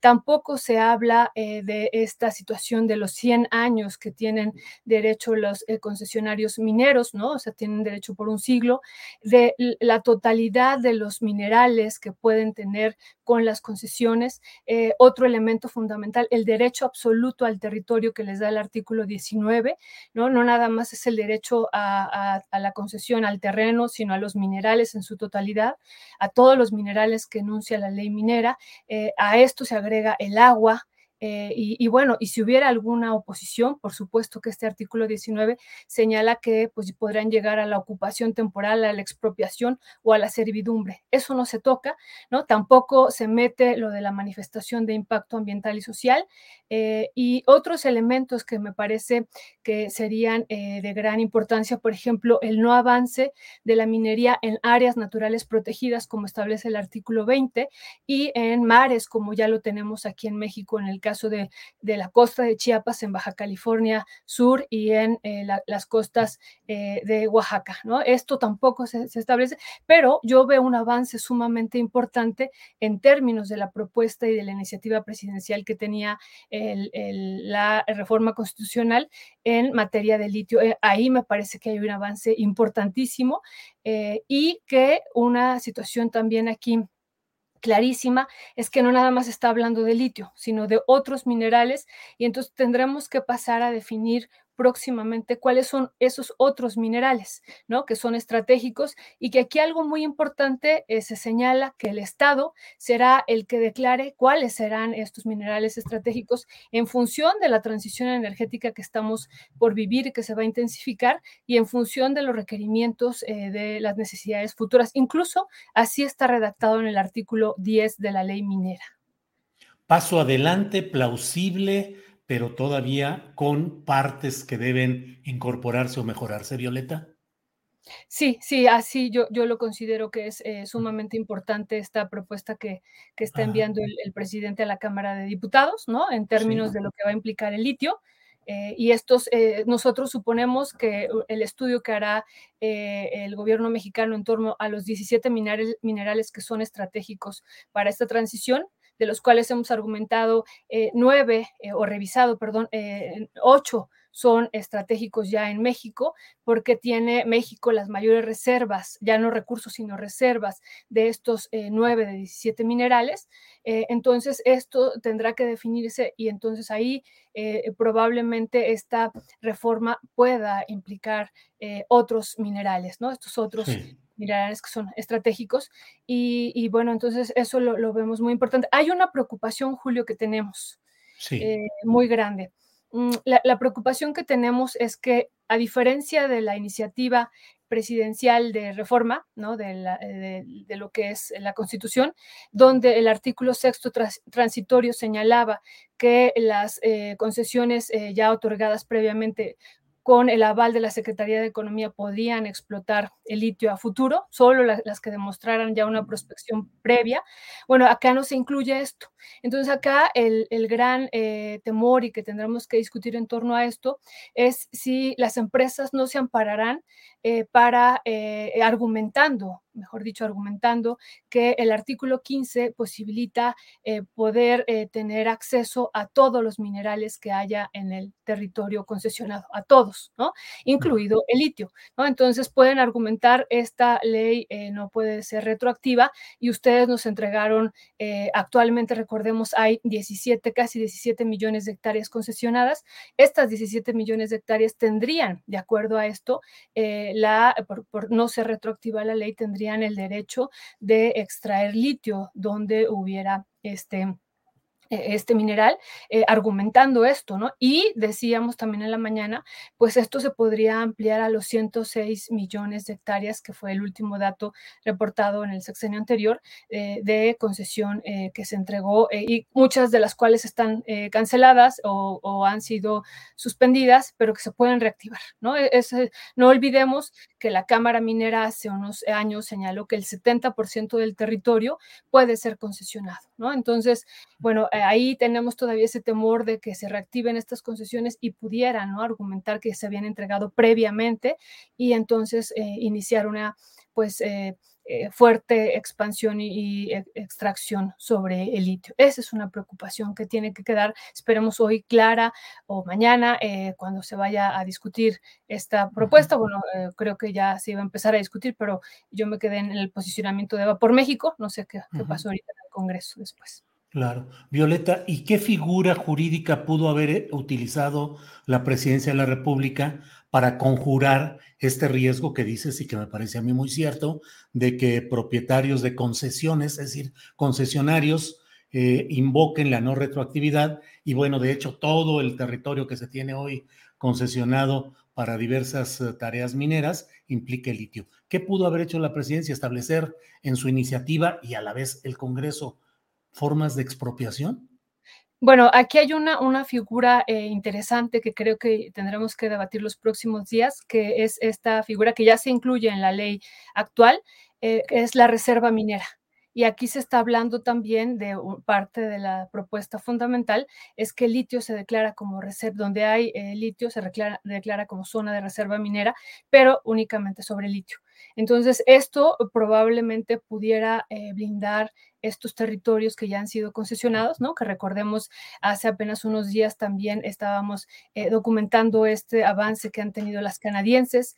Eh, hablamos de los chinos, de los ingleses, pero las canadienses, pues decíamos esta, esta concesión que está en Baja California y que la tiene esta empresa One World Lithium, tiene más de 100 mil hectáreas en Baja California. Y bueno, así hay otras, es una empresa canadiense, y así hay otras, eh, muchas que hemos ido documentando, eh, que recientemente han incluso actualizado sus páginas y su información eh, pública diciendo nosotros iniciamos una prospección previa, entonces tenemos el derecho de explotar. Entonces, bueno, ¿cómo podría blindarse esto? Me parece que esta figura de reservas mineras pudiera ir por, por ahí, pero bueno, revisando la ley minera en términos eh, de, pues de claridad y, sobre todo pensando en esta idea de que eh, la ley no es retractiva, pues es muy probable que los em, empresarios pues se puedan amparar con este argumento.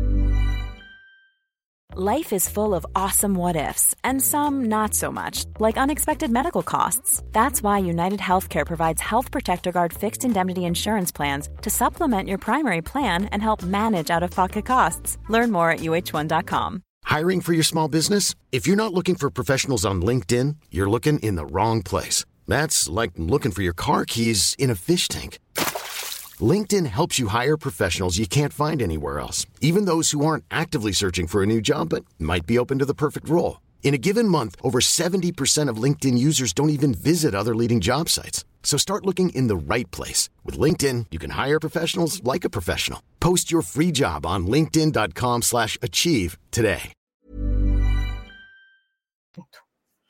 Violeta, pues eh, muchas gracias por esta... Eh, por esta clase que nos das acerca de todos los detalles y todos los eh, elementos, los positivos, los negativos, las preocupaciones respecto a este tema hoy tan fuerte, tan polémico que está tratando el, la Cámara de Diputados. A reserva de lo que desees agregar, Violeta, yo te doy las gracias por tu amabilidad de estar con nosotros en este día. No, al contrario, Julio, gracias a ustedes, gracias por el espacio y bueno, pues estemos muy atentos.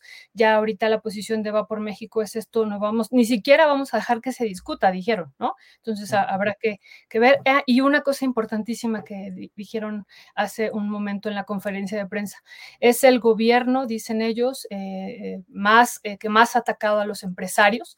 Y bueno, pues sí, aquí ellos argumentando o dando el discurso esto sobre que no van a dejar que se pues discuta lo de la ley minera, dicen, nos sentimos o, dicen ellos, ¿no? Es el gobierno que más ha atacado al sector empresarial, hablan en general, pero bueno, pues sabemos aquí que el sector minero pues se va a oponer a esto de una manera brutal y bueno, pues estar pendientes de, pues, de las acciones que ellos vayan a emprender. Así es, Violeta. Pues muchas gracias, buenas tardes y seguiremos en contacto, Violeta Núñez. Gracias a ti, Julio. Un abrazo y linda tarde y gracias a todo el auditorio. Gracias. Ha sido la doctora Violeta Núñez, investigadora de la UAM Xochimilco, una voz necesaria para entender lo que está sucediendo en materia de litio específicamente. Eh, bueno, pues mire, vamos a continuar ah, en, estas, en estos días complicados, movidos con mucha información, pues suceden hechos que son dolorosos, lamentables y que vale la pena tener una revisión de lo que implican y lo que ha significado. La muerte de doña Rosario Ibarra de Piedra me parece a mí que nos eh, permite, eh, aquí estamos viendo algunas fotografías de lo que ha sido una ceremonia muy pequeña, solo con amigos, con algunos excompañeros de lucha en Monterrey, eh, del sepelio de doña Rosario Ibarra de Piedra, una luchadora incansable, congruente, eh, directa, activa, que fue capaz de enfrentar a presidentes de la República, secretarios de gobernación, procuradores generales de la República, jefes policíacos, militares, en demanda de algo que con frecuencia olvidamos en nuestra historia, que es el hecho de los desaparecidos, sobre todo luchadores sociales desaparecidos por actos represivos del Estado mexicano, eh, fundamentalmente a manos de militares, miembros de la Secretaría de Defensa Nacional, de la Marina y de grupos especiales del gobierno, como la Dirección Federal de Seguridad, que era convertida pues en una eh, brigada de exterminio de jóvenes, de luchadores, eh, de personas que aun cuando estuviesen en circunstancias que propiciaron delitos, merecieron haber sido llevadas ante las autoridades de manera institucional y no a recluirlos en campos militares o bien a exterminarlos directamente.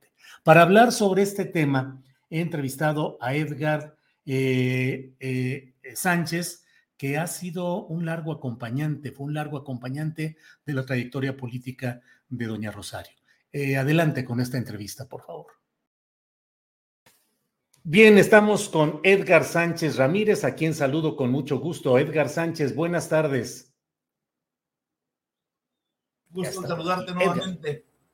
Igualmente, Edgar. Eh, Edgar ha sido fundador y dirigente del Partido Revolucionario de los Trabajadores y por tanto compañero de lucha política de Rosario Ibarra de Piedra durante la detención, desaparición de Jesús Piedra en 1975. Hablo con Edgar porque creo que es una de las personas que en términos políticos tuvo una mayor eh, cercanía, trabajo político directo con doña Rosario Ibarra de Piedra, que como sabe falleció en estas horas, en estos días recientes, y por tanto, e, Edgar fue representante del PRT en el Frente Nacional contra la Represión, creado por doña Rosario, coordinador de la campaña presidencial de doña Rosario, cuando el PRT la postuló tanto en 1982 como en 1988. Fueron diputados federales juntos de 1994 a 1997 y con doña Rosario fue, y perdón, y Rosario Ibarra Piedra lo nombró secretario técnico de la Comisión de Derechos Humanos del Senado cuando ella fue presidenta de esa comisión durante su periodo como senadora de 2006 a 2012, doña Rosario Ibarra de Piedra, doña Rosario Ibarra. Edgar, buenas tardes y estamos aquí en esta presentación que hago porque quiero preguntarte, ¿cuál es el... Mucho se habla del legado de lucha, de mm, perseverancia, doña Rosario. Desde tu punto de vista, ¿cuál es el ejemplo y qué es lo que podemos recordar con mayor viveza de ella? Pues eh, muchas gracias, eh, Julio, por esta oportunidad de intercambiar eh, en estos momentos, incluso un poco tristes todavía porque estoy impactado, ¿no? Por eh, el fallecimiento de la compañera Rosario. Como te decía, estoy ahorita en Monterrey porque viene el funeral. Y bueno, este es el punto eh, central para la memoria en relación a Rosario, su, su, legado, ¿no? El ejemplo. Yo creo que, en efecto, eh, deja un vacío muy importante en la lucha contra la represión y por la presentación de los desaparecidos, eh, que así se planteaba esto en los años 70, ¿no? todavía no eh, se utilizaba tanto el concepto de derechos humanos, que yo creo que como parte de esta lucha de Rosario eh, adquirió gran legitimidad la idea misma ¿no? de la defensa de los derechos humanos, ¿no? se logró institucionalizar incluso de alguna manera y ahora es una carrera sobre derechos humanos en las universidades, centros académicos, ¿no? y hay gente que se convierte en experto de derechos humanos, no como Rosario y las doñas del Comité Eureka por la lucha directamente, sino incluso porque lo han estudiado. ¿no? Eh, entonces, ¿cuál es el, según yo, eh, el legado más importante de esta eh, lucha de Rosario por la defensa de los derechos humanos en general, la presentación de los desaparecidos, es que, en efecto, bueno, hoy es 18 de abril, se, se, se cumplen, es un nuevo aniversario desde 1975 de la desaparición de Jesús Piedra. Y este hecho, ¿no? Eh, que es una casualidad, ¿no? Como ves, eh, Rosario muere el sábado y, eh, mañana, martes, es 18, ¿no? Al aniversario de la desaparición de Jesús Piedra. Y ese hecho, que ella lo nombró varias veces como el zarpazo de la represión, le cambió radicalmente la vida. se convirtió en militante eh, de tiempo completo, eh, con todas las consecuencias en relación a la familia, su vida, etcétera, ¿no? Eh, en la búsqueda primero de, Jesús y, la defensa de los derechos humanos más en general. Ahora, lo que la caracteriza, ¿no? yo creo, es que convirtió esta causa en una causa indeclinable, frente a la cual no eh, intercambió nada eh, en esta lucha. Quiero decir esto porque eh, hay, hay, una, hay un vínculo que me toca también como hablar, ¿no? Que es de la lucha política, ¿no? de, Rosario, ¿no? Y, pero esta es una conclusión a la cual ella llega, ¿no? al empezar a buscar a, a, su hijo en todas las instalaciones, instituciones correspondientes y que se lo niegan, eh, se da cuenta de que hay otras madres también haciendo lo mismo, ¿no? Y entonces da un salto político muy importante, que es convertir esta lucha en una lucha colectiva, ¿no? Eh, nosotros que veníamos del 68 teníamos la experiencia de comités por los presos políticos, pero eh, lo que hace Rosario es una cosa novedosa, que es organizar a madres y familiares de desaparecidos políticos, porque antes los comités eran de activistas, de militantes, de grupos políticos, de estudiantes de la universidad, etcétera, ¿no? Y eh, al hacerlo así, eh, eh, hay una consigna que incluso está pintada en el Museo de la, Memoria Indómita, un dibujo donde está una doña y dice, ya no basta rezar, ya no basta llorar, hay que luchar. Y entonces la conclusión que hace Rosario, junto con las doñas, es que hay que organizarse no para rogar, incluso tiene una consigna que les dice a las compañeras, delante de ellos no lloren, no hay que llorar delante de ellos, ¿no? Eh, es un gesto de dignidad muy importante, ¿no? Y su conclusión es que hay que luchar, porque no es un problema de la desaparición forzada de militantes políticos de los años 70, de una maldición, de un fenómeno natural, de eh, una desaparición por otro motivo, ¿no? Sino que hay una causa política detrás de eso, ¿no? Hay una eh, responsabilidad del Estado en términos generales, ¿no? en la desaparición de estas personas, de sus compañeros, ¿no? De sus hijos. Entonces, eso es lo que lo, la, lleva al terreno de la lucha política, ¿no? Y eso es lo que hace que cuando se viene a México, ¿no? Viene a hablar con Valentín Campa del Partido Comunista, con Eberto Castillo del PMT, conmigo del PRT, ¿no? Para buscar el apoyo y luchar eh, por la vía política, por la movilización, la acción, los plantones, las huelgas de hambre, etcétera, ¿no? Para reclamar la libertad de los presos. Entonces, el terreno de la lucha política, desde mi punto de vista, no es solamente cuando empieza a participar en el terreno electoral, en las campañas electorales, sino que la decisión de luchar, de luchar, pues no de rogar, no de, no de rezar, sino de luchar, de organizarse, es una decisión política también. Eh, ahí es donde empieza realmente la participación política, en donde eh, convence a las doñas, ¿no? de, reclamarlo por esta vía de la acción política, ¿no? Eh, y por eso constituye el Frente Nacional contra la Represión, en los 70 que agrupa a partidos de izquierda, sindicatos, movimientos estudiantiles, etcétera, eh, que va a estar tras lo de la huelga de hambre del 78 para exigir la amnistía, eh, en, un concepto eh, también novedoso, porque es normalmente la amnistía se relacionaba con presos políticos, y aquí ella lo está ampliando a desaparecidos políticos, que es una categoría de represión diferente, ¿no? No es, y que en la época incluso no se entendía muy bien, no es eh, el, homicidio, no es el genocidio tipo el 2 de octubre, no es el homicidio tipo Rubén Jaramillo en los 60, ¿no? Sino que es una práctica represiva peor, que es la desaparición forzada de personas, ¿no? Pero en todo esto, sí. No, no, adelante, adelante, por favor. En todo esto, ¿no? Eh, eh, entendiéndolo como una, como una lucha política, ¿no? Y entonces, eh, la, la mm, guía estrella polar, ¿no? Digamos en ese sentido. Es que entrando en la lucha política, que va a dar un salto, en efecto, cuando en 1982 la postulamos como candidata a la presidencia de la República desde el PRT, convirtiéndola en la primera mujer candidata presidencial en la historia de México, eh, eh, es, sin embargo como una consecuencia de, esta decisión de organizarse la lucha para, para, reclamar a los hijos presos y desaparecidos. Pero en todo el tiempo, ¿no? eso es lo que quiero destacar, no cambia, e, ella entra en esta lucha no por puestos políticos, no por posiciones, no por puestos en el gobierno, no por eh, un eh, beneficio político personal, ¿no? Este, sino eh, siempre como esta eh, eh, estrella polar de que lo principal es el, compromiso por los derechos humanos.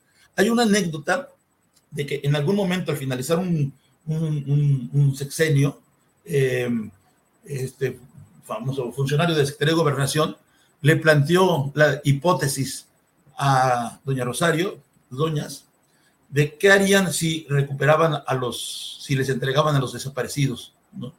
Como que se estaba discutiendo la posibilidad en el gobierno. Al final este hombre, Gutiérrez Barrios, dijo, no depende de mí, señora, ¿no? Pero es arriba, ¿no? Pero yo le pregunto, ¿qué haría usted? ¿Lo festinaría, lo convertiría en un agravio contra el gobierno, etcétera? Y entonces Rosario le dijo algo que era, una, era un, un, un acuerdo, un consenso entre las doñas. Le dijo, mire usted, yo no estoy metida en esto para ser candidata, para ser presidenta, para ser diputada, para ser... Yo no estoy haciendo una carrera política. Ese no es mi interés. Nosotros estamos luchando por nuestros hijos.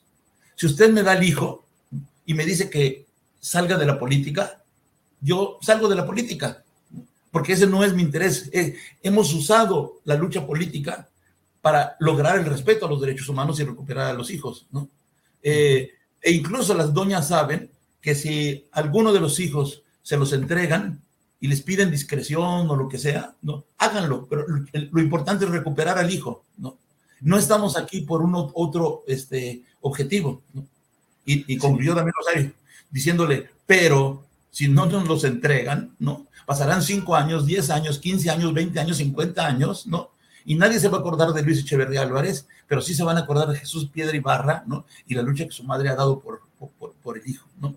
Entonces, a mí me parece que en todo eh, su, toda su vida eh, de Rosario, porque como digo, el 75 con la detención, desaparición de Jesús, le transforma la vida y se dedica de tiempo completo a esto, ¿no? Hay esta constante de Rosario, que este es el ejemplo, la referencia que yo quiero destacar como su legado, ¿no?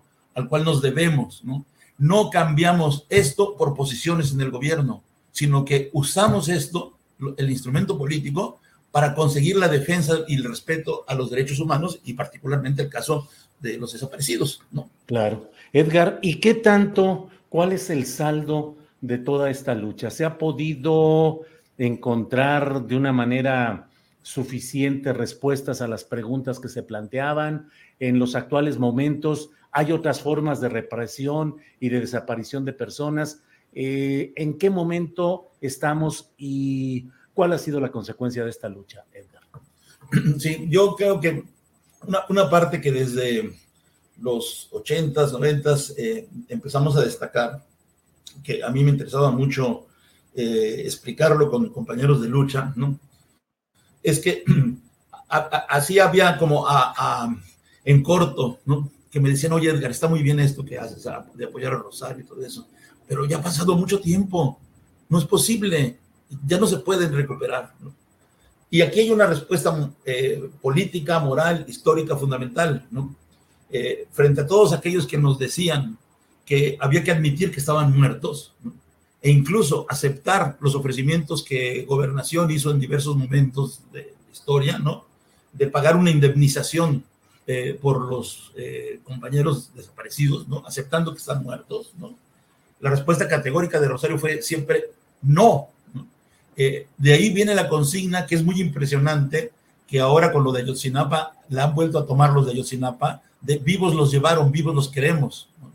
Porque no importa cuánto tiempo ha pasado, si estos compañeros están muertos, no es responsabilidad de los familiares, de nosotros, de los que luchamos, de decirlo. Es una responsabilidad del Estado. Ellos tienen que decirlo, sí, están muertos, porque los matamos. Y si, los, y, si los, y si están muertos, mostrar la evidencia, ¿no? Y el estudio forense dirá si los mataron ayer, ¿no? O si los mataron en el momento en que los detuvieron, ¿no? Entonces, es inmoral esta cuestión de que seamos nosotros, que sean las doñas, ¿no? Quienes acepten esto. Y por eso decimos, vivos los llevaron, vivos los queremos. Me impresiona mucho porque he oído a los padres de los de Yotzinapa, en donde seguramente les han hecho el mismo ofrecimiento, ¿no? De aceptar que están muertos y que habrá indemnización y tal, y es aprovechar, lucrar con la pobreza de estas familias también, ¿no? Y ellos han dicho lo mismo, y por eso insisten, vivos los llevaron, vivos los queremos, que es muy impresionante, porque es la consigna ideada por Rosario en los setentas, ¿no? Entonces, eh, este, la, la, otra parte que rechazaba yo como una utopía, ¿no? es que hay que recordar hay una lista con alrededor de 500 personas desaparecidas en la lista de, del Comité Eureka de Rosario Ibarra. ¿no? Este, pero hay que agregar que en la lucha de Rosario, de los 70, los 80, los 90, ¿no? se lograron recuperar más de 100 compañeros desaparecidos. O sea, no es una lucha imposible. Esto es muy importante, ¿no? Porque sí tuvimos éxito recuperando, te digo, más de 100, ¿no? Eh, eh, compañeros y compañeras que estuvieron detenidos, desaparecidos en centros clandestinos, en campo militar, ¿no? Y que dan su testimonio, ¿no? Eh, ayer decía este, la compañera Laura Gaitán, fue desaparecida, ¿no? Reclamando en el breve, pequeño funeral en que estuvimos aquí en Monterrey, ¿no? diciendo, y los demás que, que, que, lograron recuperar su vida y su libertad gracias a, a, Rosario, ¿por qué no están aquí? Deberían estar aquí, ¿no? Entiendo que como siempre suceden estas cosas, es muy abrupto y quizá por eso no estuvieron ahí, pero es que es cierto, hay muchos compañeros, más de 100, que se lograron. Ahora, Rosario eh, insistió siempre, es que si no se resuelve el tema, este, este tema resurge y, y, y, se reproduce y efectivamente es lo que estamos viendo, especialmente desde la época del gobierno de Calderón, ¿no? En donde si Rosario tenía una lista de 500 desaparecidos políticos, ¿no?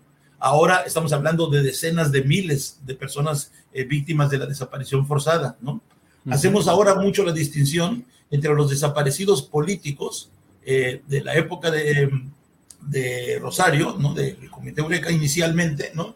Y ahora como un fenómeno que lleva a una crisis humanitaria en el país, ¿no? En efecto, de decenas de miles de desaparecidos, ¿no?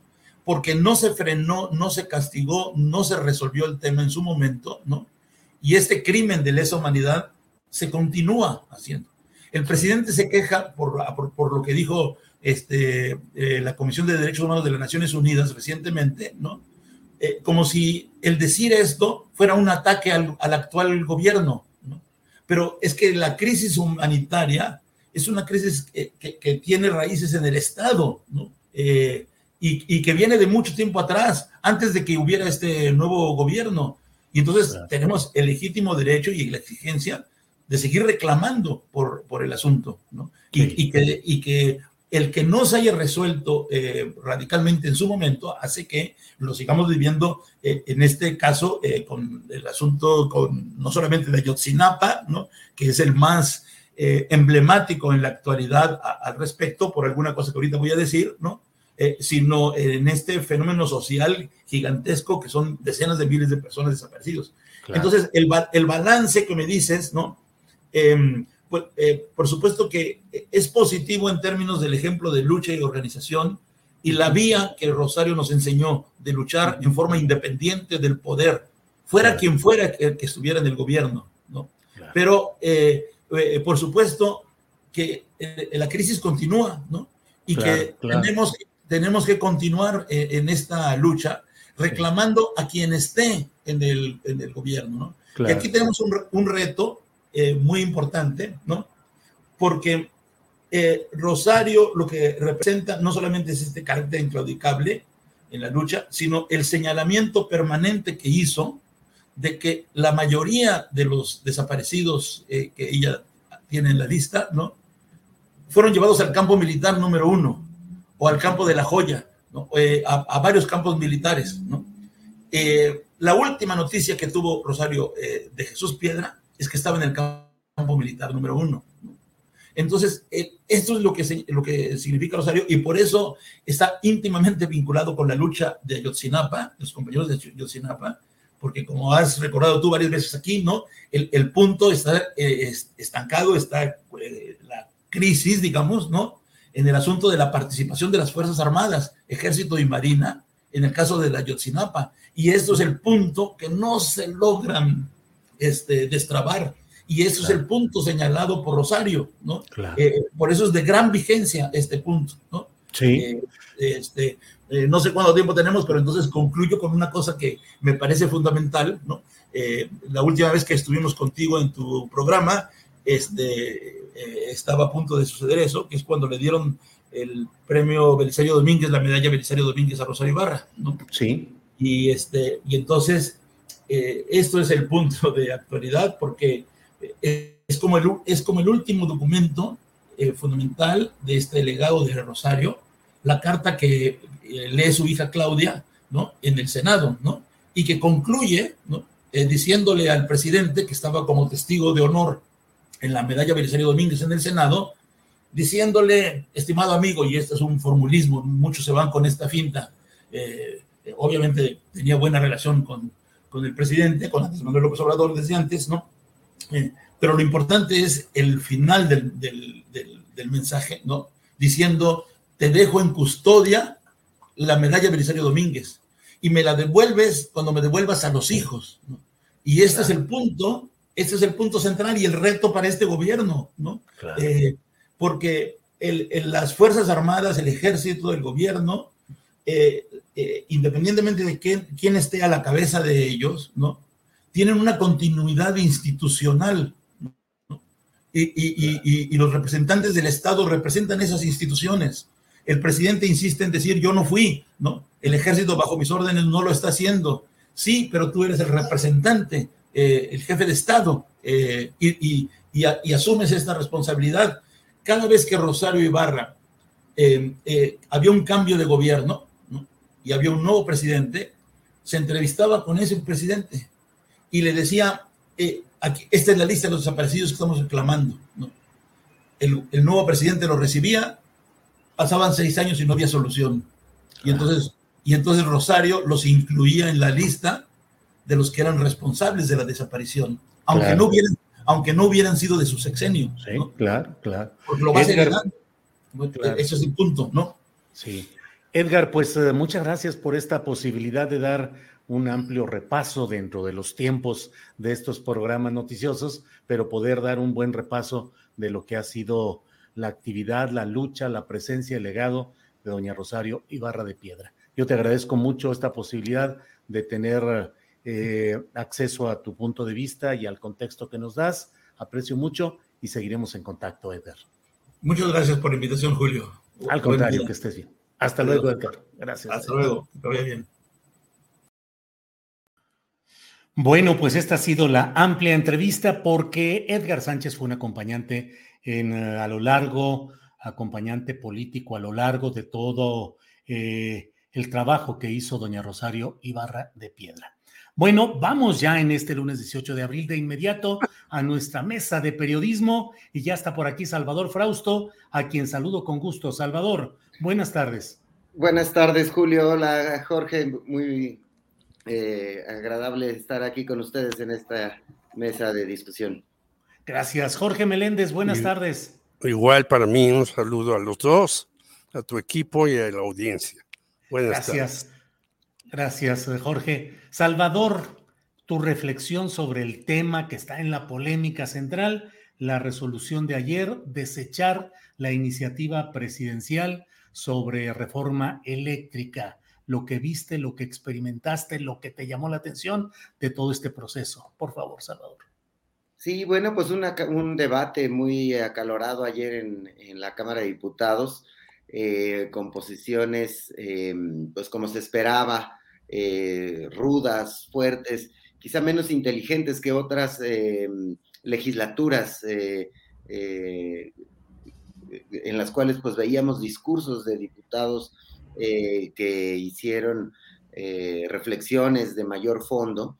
En esta ocasión pues parecía una una guerra de, pastelazos, de insultos, de voces muy alzadas, pero con un contenido eh, menos interesante que otro tipo de discusiones o otro tipo de reflexiones. Recordemos eh, en muchos momentos a, legisladores como Porfirio Muñoz Ledo, como Pablo Gómez, como pensando en la oposición, este, también eh, vimos discusiones de mucho mayor nivel, pero em, pues lo que terminó ocurriendo ayer es que la oposición le cerró el paso a la reforma eléctrica, a la reforma energética del presidente López Obrador en, mm, por varias razones. Una me parece que es por falta de pericia en la negociación política por parte de los operadores de Morena, porque al principio y en muchos momentos, sobre todo el PRI, mostró eh, eh, algunos, tiró algunos lazos de que podía negociar, de que podía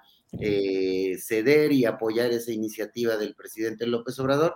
Y uno de los asuntos que obstaculizó que esto ocurriera es que dominó dentro del grupo de Morena el, el ala de los duros, que no supieron poner puentes de negociación para poder sacar adelante una reforma que es, era muy importante para el presidente López Obrador. Algunos la están leyendo como el gran, eh, el fracaso más grande de la administración de, López Obrador, otros no, hay otro tipo de lectura. Sin embargo, yo creo que este factor de la pericia para negociar eh, una reforma de este eh, calado fue uno de los asuntos clave. La otra fue la intervención de los y de intereses extranjeros, como vimos ahí a personajes que, aunque nieguen que sean cabilderos, eh, son eh, vinculados a la industria eléctrica, a empresas em, de la industria eléctrica, en concreto, digamos, con las cámaras de comercio de, los, de Italia en México, sentado ahí junto a una legisladora del PRD y em, pues, eh, intereses de legisladores con, eh, con eh, empresas extranjeras que están pues ahí jugando y estuvieron tratando de influir y de incidir en esta discusión. Entonces, esos dos factores los veo de entrada como eh, determinantes para que finalmente el bloque del PRI, el PAN, el PRD más Movimiento Ciudadano tuvieran los votos suficientes para que no se, se, aprobara esta reforma eléctrica y en una segunda instancia el asunto de, eh, me llama la atención el costo electoral que va a tener esta, esa votación para la oposición.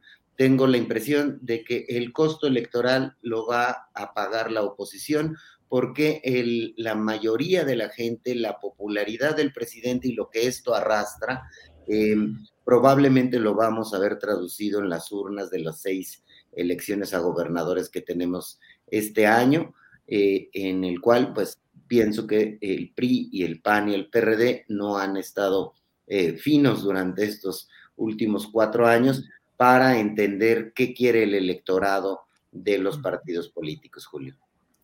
Gracias, Salvador. Jorge Meléndez, por favor, tu opinión sobre este tema poliédrico con tantas caras y tantas facetas eh, susceptibles de ser abordado. ¿Qué opinas, Jorge? Pues sí, tiene razón, Salvador. Yo creo que el conjunto de los 500 diputados nos quedaron a deber.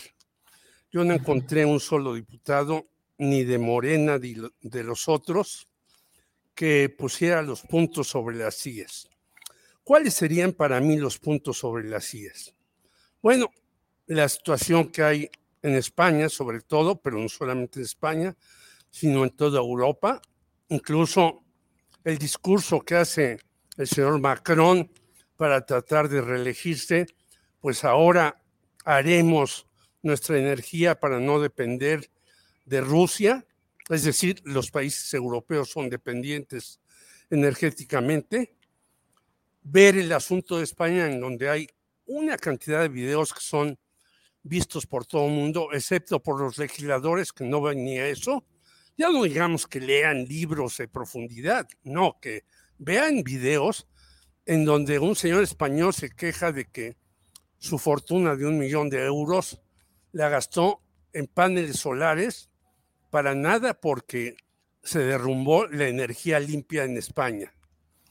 Ver eh, Estados Unidos, el señor Ken Salazar, que es un procónsul, pues cabildea por aquí, por allá, por acullá, pero ninguno de los eh, diputados de Morena dijo, por ejemplo, que los hermanos Koch en Estados Unidos, Reyes del Carbón, tienen una bancada muy grande en el Partido Republicano y otra en el Partido Demócrata, no para las energías limpias, sino para el carbón, el fracking, eh, las energías sucias, eh, depredar una serie de lugares con la minería.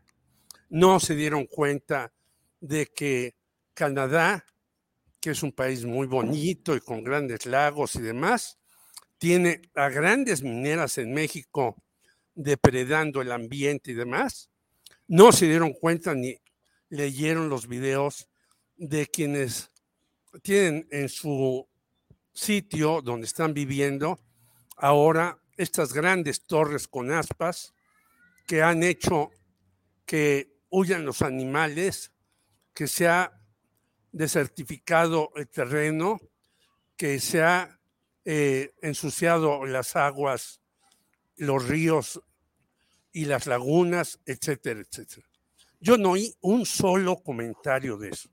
Y entonces dije, caray, pues qué bancada tiene Morena, la que se merece, porque coincido con Salvador, este señor que está a cargo de la bancada de Morena, nos dijo que ya había llegado a un acuerdo en seis, luego que en doce de los puntos, y luego, pues no vimos nada.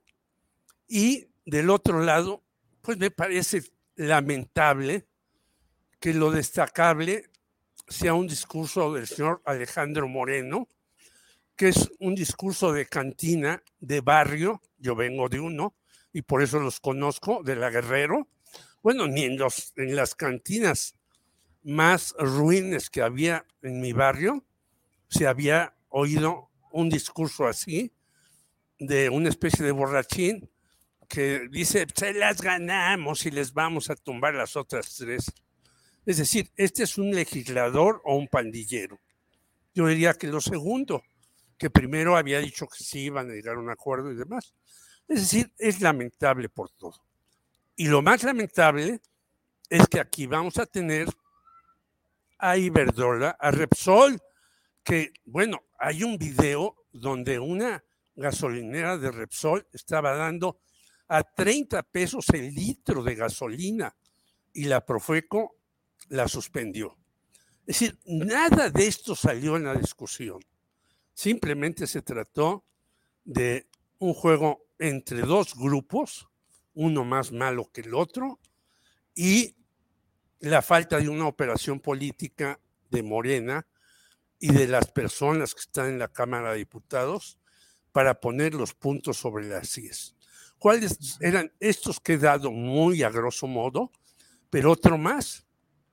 Quiere decir que no se aprueba la reforma y entonces va a haber energías limpias, empresas españolas e italianas que cumplan con sus propósitos, empresas estadounidenses que sí hagan el trabajo para que tengamos mayor gas, gasolina, a precios más bajos, pues no, vamos a estar peor.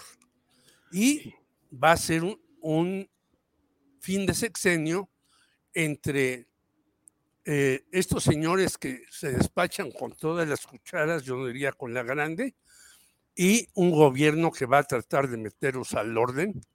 Y creo que ese es el asunto de la reforma energética, que va a ser un pimponeo, y no hablo ya de litio, porque creo que más adelante vamos a hablar, donde México es uno de los 10 países que tiene el mayor número de estos minerales.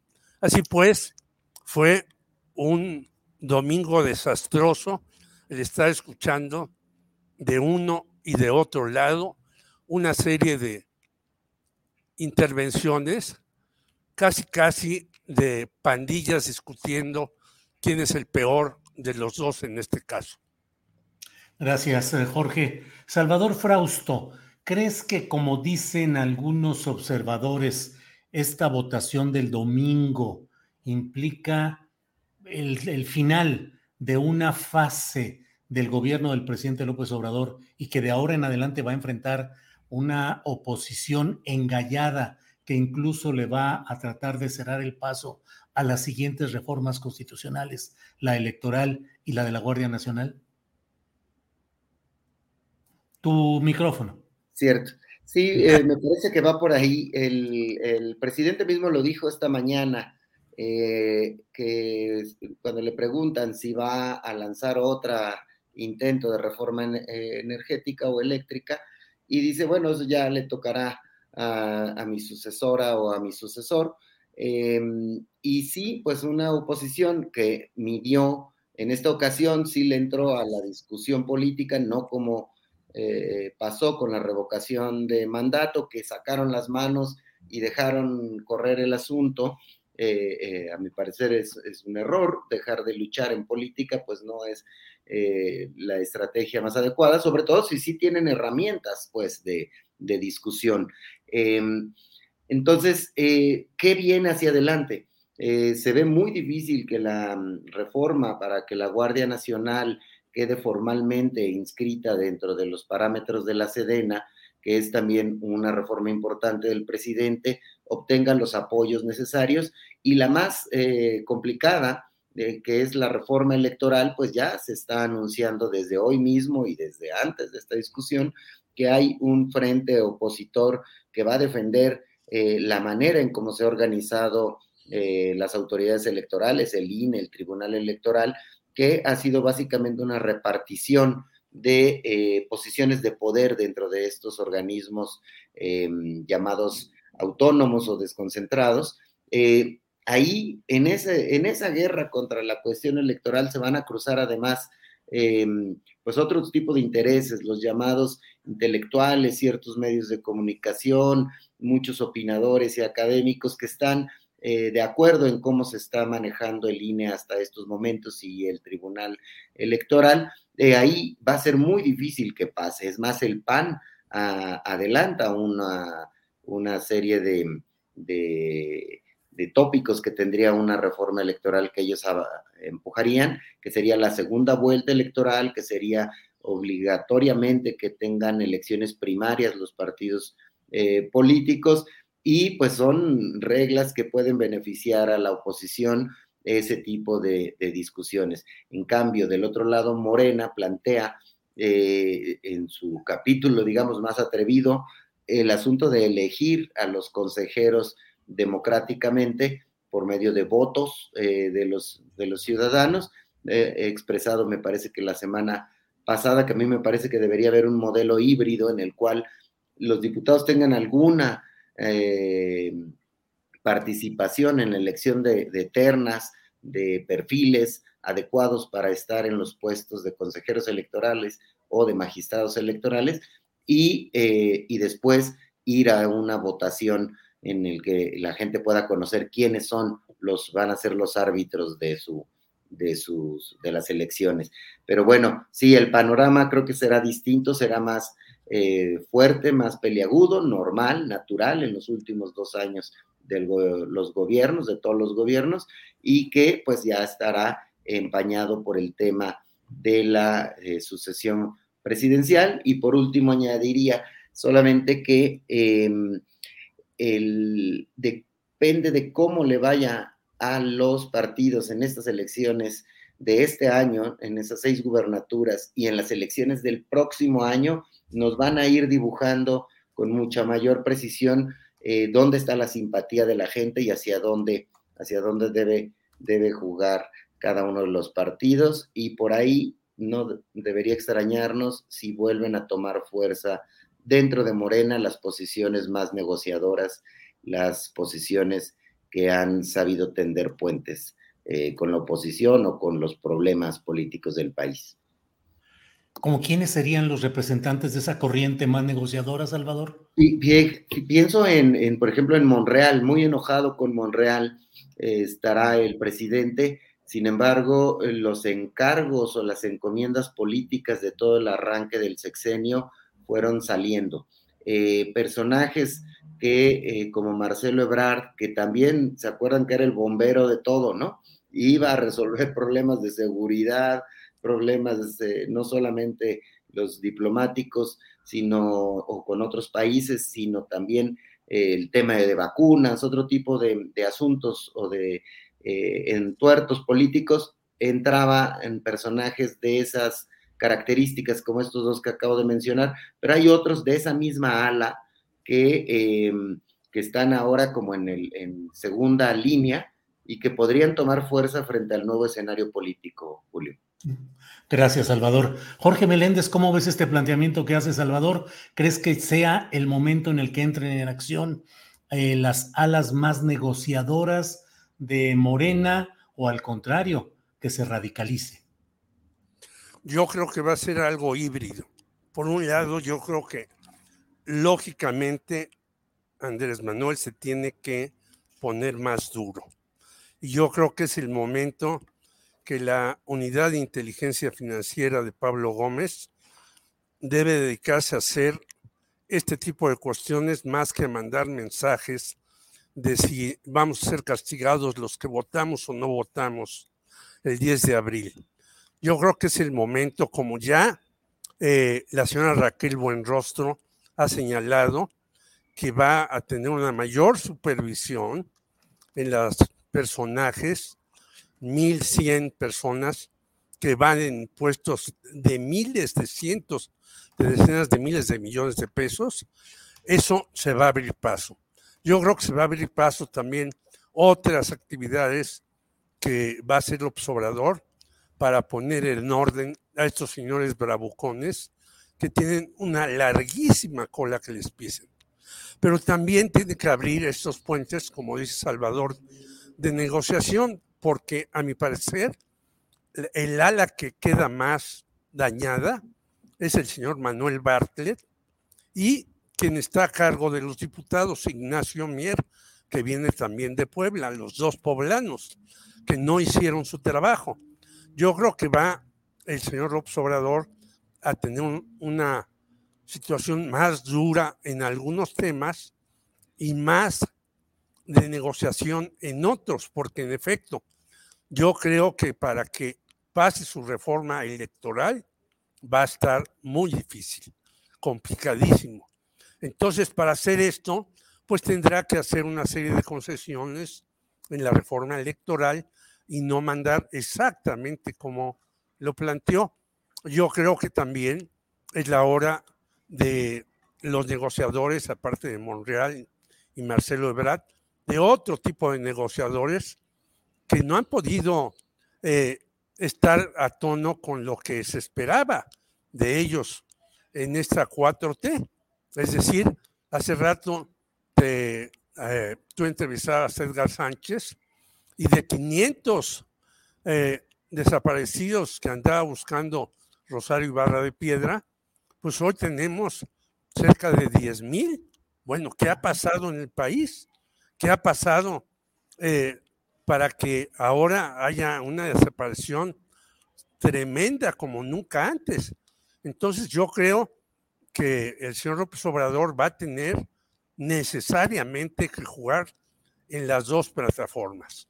Una, tratando de ser más eh, puntual en una serie de cuestiones que se han dejado de lado en el país durante muchos años, entre ellas los impuestos y los desaparecidos, y otra siendo más eh, flexible en una serie de cuestiones en donde se fueron con todo, sin ninguna negociación, como lo vimos el domingo, por los discursos de ambos lados del tablero.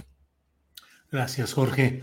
Eh, Salvador Frausto, respecto al tema del envío de iniciativa presidencial de reformas a la ley minera, específicamente para el tema del litio, que se busca eh, aprobarla por la mayoría eh, no calificada, sino mayoría simple en la Cámara de Diputados al fast track, según, según fue anunciado. Eh, ¿Qué opinas? ¿Es, una, ¿Es un reposicionamiento político para diluir el impacto de lo sucedido ayer domingo respecto a la reforma eléctrica?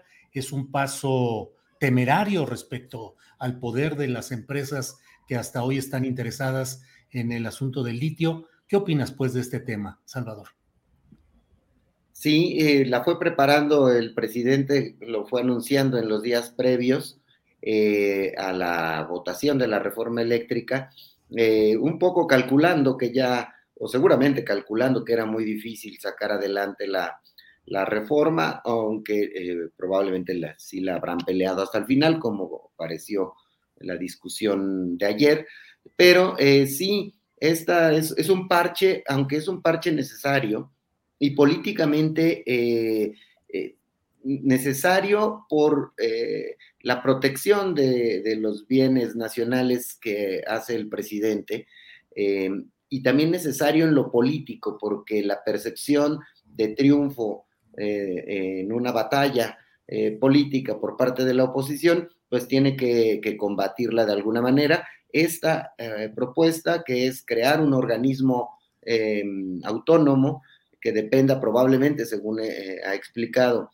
o de la Secretaría de Economía o de Energía o de Hacienda, eh, y que eh, al momento de nacionalizar el litio quede en manos de, solo de los mexicanos y no haya concesiones hacia extranjeros, sino que sea este propio organismo autónomo el que explore, explote y, aproveche lo que de ahí salga en el cuestión del litio, que es pues básicamente muchos de los componentes de los celulares y las computadoras, que es un mercado grandísimo en estos momentos y con un eh, potencial crecimiento. Eh, sí, es una jugada que habla de la, de la posición del presidente, una posición em, de defensa de los bienes eh, de, de, la nación o una posición nacionalista versus distinta la posición de a quienes llama traidores a la patria y quienes estarían jugando del lado de estas grandes compañías transnacionales que quieren y tienen injerencia en, esto, en los negocios que tienen que ver con la electricidad, eh, la minería, los negocios. Entonces sí, esa votación seguramente que ahora se está, eh, está en discusión en estos mismos momentos en la Cámara de Diputados, puede ganar la Morena seguramente y, em, y ahí es donde lo conectaría con el tema del costo electoral. Me parece que eh, la jugada, la derrota de la oposición, perdón, la derrota de Morena en el Congreso y que celebre la oposición eso, de cara a la ciudadanía me parece que puede ser una victoria más del presidente, sobre todo cuando vemos que después de revocación de mandato y en el contexto de que la Suprema Corte eh, dejó correr su ley eléctrica, la ley eléctrica del presidente, y vemos la popularidad del presidente creciendo y creciendo y creciendo, eh, no me queda claro cómo va a jugar, hay que ver las próximas encuestas con mucha atención, pero tengo la impresión de que el costo electoral lo va a pagar la, oposición en las elecciones de este año, Julio. Gracias, eh, Salvador. Eh, Jorge Meléndez, ¿qué opinas sobre este tema del litio en particular? Eh, la trascendencia en el terreno económico y de control para interés público de un mineral tan codiciado y tan estratégico, en fin, y desde luego el contexto político en el que se da todo esto. ¿Qué opinas, Jorge? Yo creo que es un asunto fundamental. Yo creo que hacer esta jugada le va a permitir al presidente López Obrador ganar incluso doblemente. Si perdió en la otra, ahora demuestra que no está derrotado, sino que va a ganar. Es fundamental porque los mismos números lo dicen, Julio. Un millón doscientas mil hectáreas entregadas a las empresas canadienses, a Germán Larrea, a Alberto Valleres, padre e hijo, y a otros pequeños poseedores, no solamente de minas, sino de muchos otros bosques y demás. Y en este sexenio no se han entregado 800 más eh, millones más que pedían estos señores. Y yo creo que esto es fundamental, no solamente para el litio, sino es fundamental para el desarrollo del país por la cantidad de dinero que tendría con esto. No hay que olvidar que el señor Elon Musk dijo, yo compro litio donde sea, esa es su fuente de enriquecimiento, que es ahora el millonario más grande del mundo, sino que nosotros tenemos una cantidad importantísima que si las damos a las empresas, ya hay algunas en Sonora que tienen eso, pero tenemos litio hasta en Puebla y en otros lugares que no se ha concesionado. Yo creo que es una jugada maestra del presidente para recuperarse de este golpe, que si alguien lo está festejando alegremente, se está equivocando de manera rotunda. Y creo que esta forma de agenciarse este mineral, que no solamente es para este momento, sino para cuando incluso se acabe el petróleo.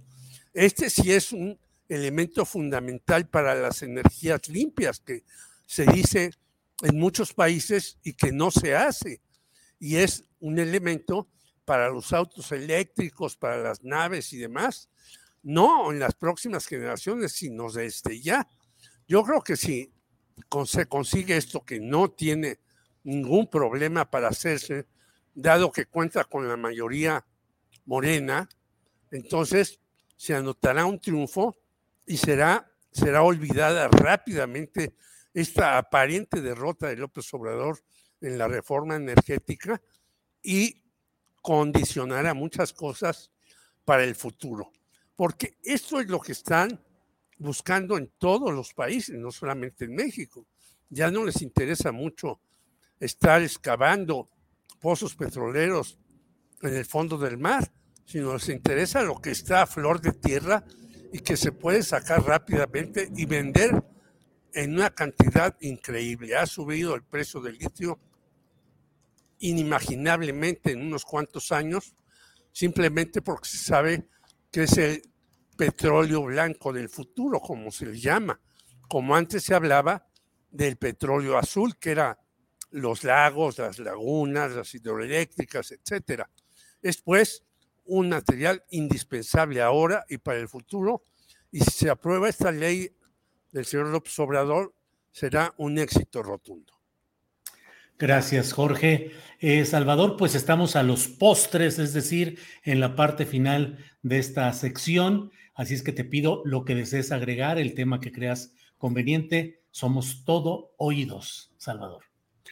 Gracias, eh, Julio. Jorge, eh, bueno, pues solo un reconocimiento a la gran luchadora, a Rosario Ibarra de Piedra, que falleció este fin de semana, eh, que tuvo una de las luchas políticos sociales más honestas, más aguerridas, más importantes del siglo XX y el, lo que llevamos del siglo XXI una lucha que sentó bases para que haya eh, mayor conciencia sobre el tema de los desaparecidos, aunque los resultados en, encontrar a las personas que desaparecen en nuestro país sean pocos, sean insuficientes, eh, pues me parece que es una lucha importantísima, es una de las grandes figuras de la historia contemporánea de nuestro país. Tuve la, la oportunidad de entrevistarla algunas eh, veces y siempre me sorprendió em, su vehemencia, su lucidez, eh, su compromiso con el eh, movimiento social de búsqueda de, personas em, desaparecidas por los abusos del Estado que había eh, hay y sigue, y sigue habiendo en, en nuestro país, Julio y Jorge. Gracias, Salvador. Jorge Meléndez, en la parte final, lo que desees agregar, por favor. Pues yo también quisiera hacerle un gran reconocimiento a Rosario Ibarra de Piedra. La entrevisté en el año de 89 y yo dije, pues, ¿qué le puedo preguntar que ya le habían preguntado? Y le pregunté sobre periodismo y me sorprendió que siendo una mujer que decía, bueno, pues yo empecé a hacer esta columna en el Universal, empezó a escribir ahí, gracias a Pepe Rebeldes, que me dijo, no le des muchas vueltas a la cosa, haz lo que tú piensas, lo que hablas en tus mítines, y empecé a hacer un pequeño volantito semanal, que se volvió a lo largo del tiempo un volante que leía muchas gentes, y me decía, este, eh, cuando le hice una pregunta, es que en el periodismo es, hay que ser, como decía Rubén Darío. Yo dije, bueno, pues todo el mundo hablaba de que esta señora era iletrada y demás. Y no, era una señora que sabía lo que hacía. La forma es fondo, decía Rubén Darío. Y le pregunté si a ella le había conmocionado que la hubieran eh, mencionado tres veces para el premio Nobel en Suecia y dice, pues ni las minas del rey Salomón, ni el tesoro de Moctezuma, ni los dedos de quien toca las cosas y las convierte en oro, ni el tesoro más grande en el mundo es comparable con el regreso de un hijo a casa. Y me fue relatando cómo hacía sus eh, cosas, me citó a Alberto Castillo, me citó a Froilán López Narváez, estaba al tanto de cómo estaban los medios. Ella decía, empezamos haciendo carteles eh, y a los que hacían los carteles hasta los secuestraban después.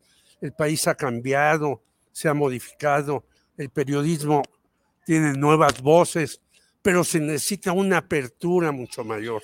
Yo le hice esta entrevista para Imevisión cuando existía y después la publiqué en un libro que me, que me dictó la Universidad de Puebla después de la letra la palabra. Está ahí la entrevista que la subiré a periodistasunidos.com en, en las plataformas que tenemos de YouTube y las demás, porque me parece que demuestra que no era una señora que salía solamente de su casa a buscar a su hijo, sino era una señora que entendía en qué mundo vivía, qué hace y demás.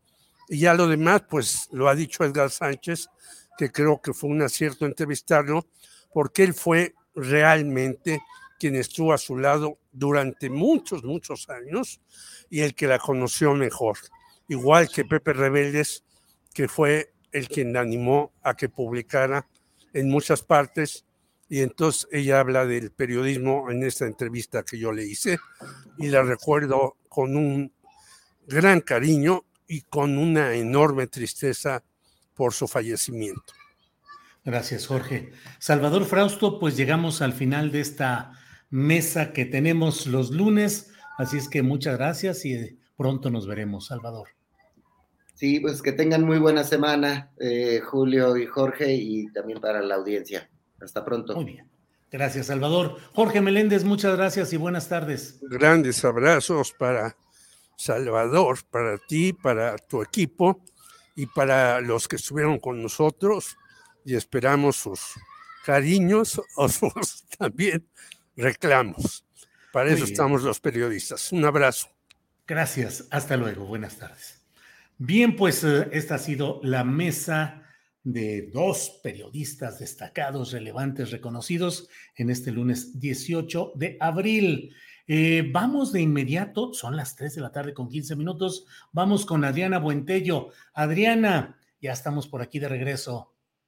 Hola Julio, pues como tú ya mencionabas al inicio, pues ya este, se pronunció el eh, Partido Acción Nacional, ya están amenazando con tumbar la reforma eléctrica, la reforma electoral del presidente López Obrador. Julio, hace algunos minutos el Partido Acción Nacional dio una conferencia de prensa y pues interesante el tema que, por un lado, el, presidente Marco Cortés pues, dijo que la reforma que propone el presidente López Obrador es autócrata y peligrosa para el país, pero ellos también anuncian que van a presentar la suya, entre otras cosas, incluye, Julio, pues una segunda vuelta presidencial y eliminar la sobrerepresentación.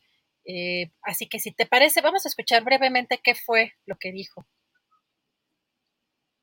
Tendremos un paquete de reforma electoral de temas que claro que se pueden mejorar, pero lo decimos como lo dijimos en su momento en esta regresiva y contaminante reforma eléctrica, con la que está proponiendo el presidente, que es autócrata y no demócrata, Acción Nacional no irá. Con esa firmeza, con esa claridad, lo puntualizamos hoy. Pues mira nomás lo que son las cosas, Adriana, tan temprano y ya están los posicionamientos que a mí me parece que más allá de lo estrictamente analítico del contenido de la propuesta que haga el presidente López Obrador, cuyos detalles pues apenas se van eh, conociendo así en lo elemental, bueno, pues está el hecho de que eh, pues hay un posicionamiento de la oposición engallada, como he dicho más de una vez, que dice, pues de aquí para adelante hay que cerrarle todas las puertas que podamos a las posturas del presidente López Obrador para ir frenando y desde ahora están con este tema de lo eléctrico, que por cierto, Adriana me llamó la atención hoy publicado en Milenio por Oscar Cedillo, que es columnista y es directivo de Milenio. Eh, el título de la columna contraseña dice, la reforma electoral viene desde la unidad de inteligencia financiera. Y dice él que según información a la que tuvo acceso esta columna, el proceso de redacción de la iniciativa de reforma electoral está a cargo de Pablo Gómez, titular de la Unidad de Inteligencia Financiera, y de Horacio Duarte, el administrador general de aduanas. Asegura en esta columna, insisto, Oscar Cedillo, señala, desde hace una semana los funcionarios de Hacienda han venido dando forma a un documento que integre las ideas que el titular del Ejecutivo pretende enviar al Congreso de la Unión, donde se incluye la premisa de renovar el Consejo General del INE con personajes que se sometan al voto popular. ¿Cómo ves, Adriana?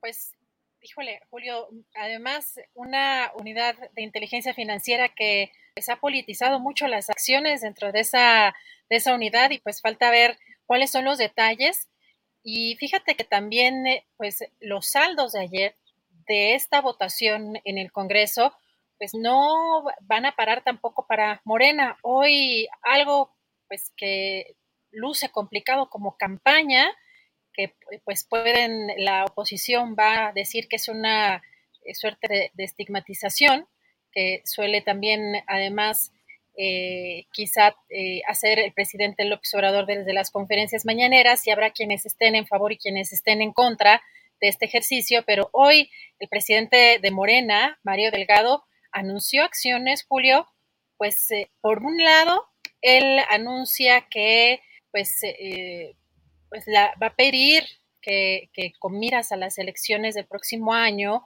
pues incluso los candidatos informen dentro de la población pues quiénes son los diputados que votaron en contra de esta reforma eléctrica, pero pues también eh, dijo que la secretaria del partido, Citlali Hernández, pues también va a, pues, a formar parte de esta, de esta estrategia, de esta campaña, pues con miras a que el pueblo vea la cara, los rostros, los nombres de los que considera traidores. Si te parece, vamos a escuchar qué fue lo que dijo hoy en esta conferencia. A llamar a cuentas más pronto de lo que nos imaginamos. Por lo pronto, en los estados donde hay elecciones, en los seis estados donde hay elecciones, vamos a invitar a nuestros diputados, a nuestras diputadas, a que le informen al pueblo lo que hicieron los legisladores vendepatrias, para que el próximo 5 de junio la gente también considere eso a la hora de votar por el gobierno en estas entidades federativas. Una estrategia de información que vamos a tener a nivel nacional. Eh, queremos que la gente, que el pueblo vea las caras, los rostros, los nombres de los traidores, para que no olvidemos nunca quién le dio la espalda al pueblo, quién le dio la Ah, pues órale, la hora de los cuchillos largos, hora de, ir eh, mostrando a los eh, presuntos eh, traidores. Bueno, es tan difícil a veces esta etiquetación en circunstancias de un debate tan complicado como el que se está viendo. Y bueno, pues el propio Mario Delgado también tiene señalamientos en el sentido de cuál es su propia responsabilidad en el manejo de posiciones electorales. Ojalá Mario Delgado nos acepte una invitación para platicar con él aquí en este espacio. Usted lo sabe que lo hacemos siempre con respeto, con cuidado profesional, pero también, bueno, insistiendo en la necesidad de que se respondan preguntas con la claridad y con la puntualidad que se pide, porque luego a veces pues hay entrevistas que nos quieren dar Adriana, pero pues son para echar un rollo larguísimo, larguísimo en el cual no se no no no quieren entrar al fondo del asunto. Entonces, pues así están las cosas complicadas, Adriana. Eh, creo que en esencia es lo más relevante de este día. Así es, pues se inició un poquito tarde porque estaba contemplada la discusión de la reforma, eh, la iniciativa de reforma minera que mandó el presidente López Obrador eh, empezó alrededor de las 2 de la tarde, un poquito más tarde de, lo esperado, y vamos a darle seguimiento porque, como ya mencionabas, pues se espera que se apruebe en fast track y ya, pues obviamente se pronunció en contra la, la oposición por no tener tiempo para, para discutirla. Bueno, pues además yo aprovecho, Adriana, porque no le digas a nadie, ya que estamos en el final del programa, pero ya me voy a comer en un ratito más con Sol y con Ángeles, porque mi esposa Ángeles cumple años hoy. Así es que estamos de manteles largos celebrando un aniversario más de vida de la comandante general, al menos de este astillero que les habla, que es eh, Ángeles, Ángeles, mi esposa, eh, que cumple años y desde luego lo celebramos. felicidades pues, a, nuestra querida, nuestra querida Ángeles, nuestra comandante, y que siempre, la verdad, pues es una parte fundamental del proyecto y que siempre está atenta y siempre está acá en el chat, este, eh, buscando lidiar de pronto con algunos trolecillos. Así que muchas gracias y un fuerte abrazo a nuestra querida Ángeles, la queremos mucho y pues que cumpla muchos, muchos años más con pues con muchísima salud. Y pues Julio, estamos pendientes ya para, para mañana con mucha información, recordándole a la gente también que puede visitar el portal juliastillero.com para pues ver más noticias de esto que estamos platicando y tratando en el programa, pero también de otras cosas. Sí, gracias a, quienes nos han acompañado en este programa y déjeme decirle que por ahí de hoy en la noche tendremos una videocharla astillada para platicar acerca de este tema de la resolución que haya en la Cámara sobre el litio y muchos temas interesantes. Nos vemos en la noche, por ahí de las 8 de la noche vamos a tratar de estar con la videocharla astillada y bueno, pues ya están aquí. Muchas felicitaciones a la capitana Ángeles. Ya le están enviando felicitaciones por su día. Muchas gracias, que ella seguramente les agradece estas, eh, estas menciones y estos comentarios. Mira, Enrique Hinojosa dice, Julio, te veo muy delgado. ¿Estás bien de salud? Esperemos que sí. Pues yo también espero que sí. En términos generales, estoy bien, pero desde luego eh, siempre atento a que a mantener ese estado de salud. Gracias, Adriana, pues a preparar el siguiente programa y a estar listos, que híjole, material no más no falta, sino al contrario, hay en exceso, Adriana. Así es, pues vamos a estar atentos a todas las reacciones, sobre todo en la parte política que está dibujando pues ya el camino, pues quizá el trayecto ya final de este sexenio del presidente López Obrador y ver lo que dibuja pues todo el escenario para el 2024. Por lo pronto, pues muchas gracias a toda la gente que nos estuvo apoyando por acá. Recuerden poner sus likes y Julio, ya estamos puestos para mañana. Buen provecho. Gracias, hasta luego.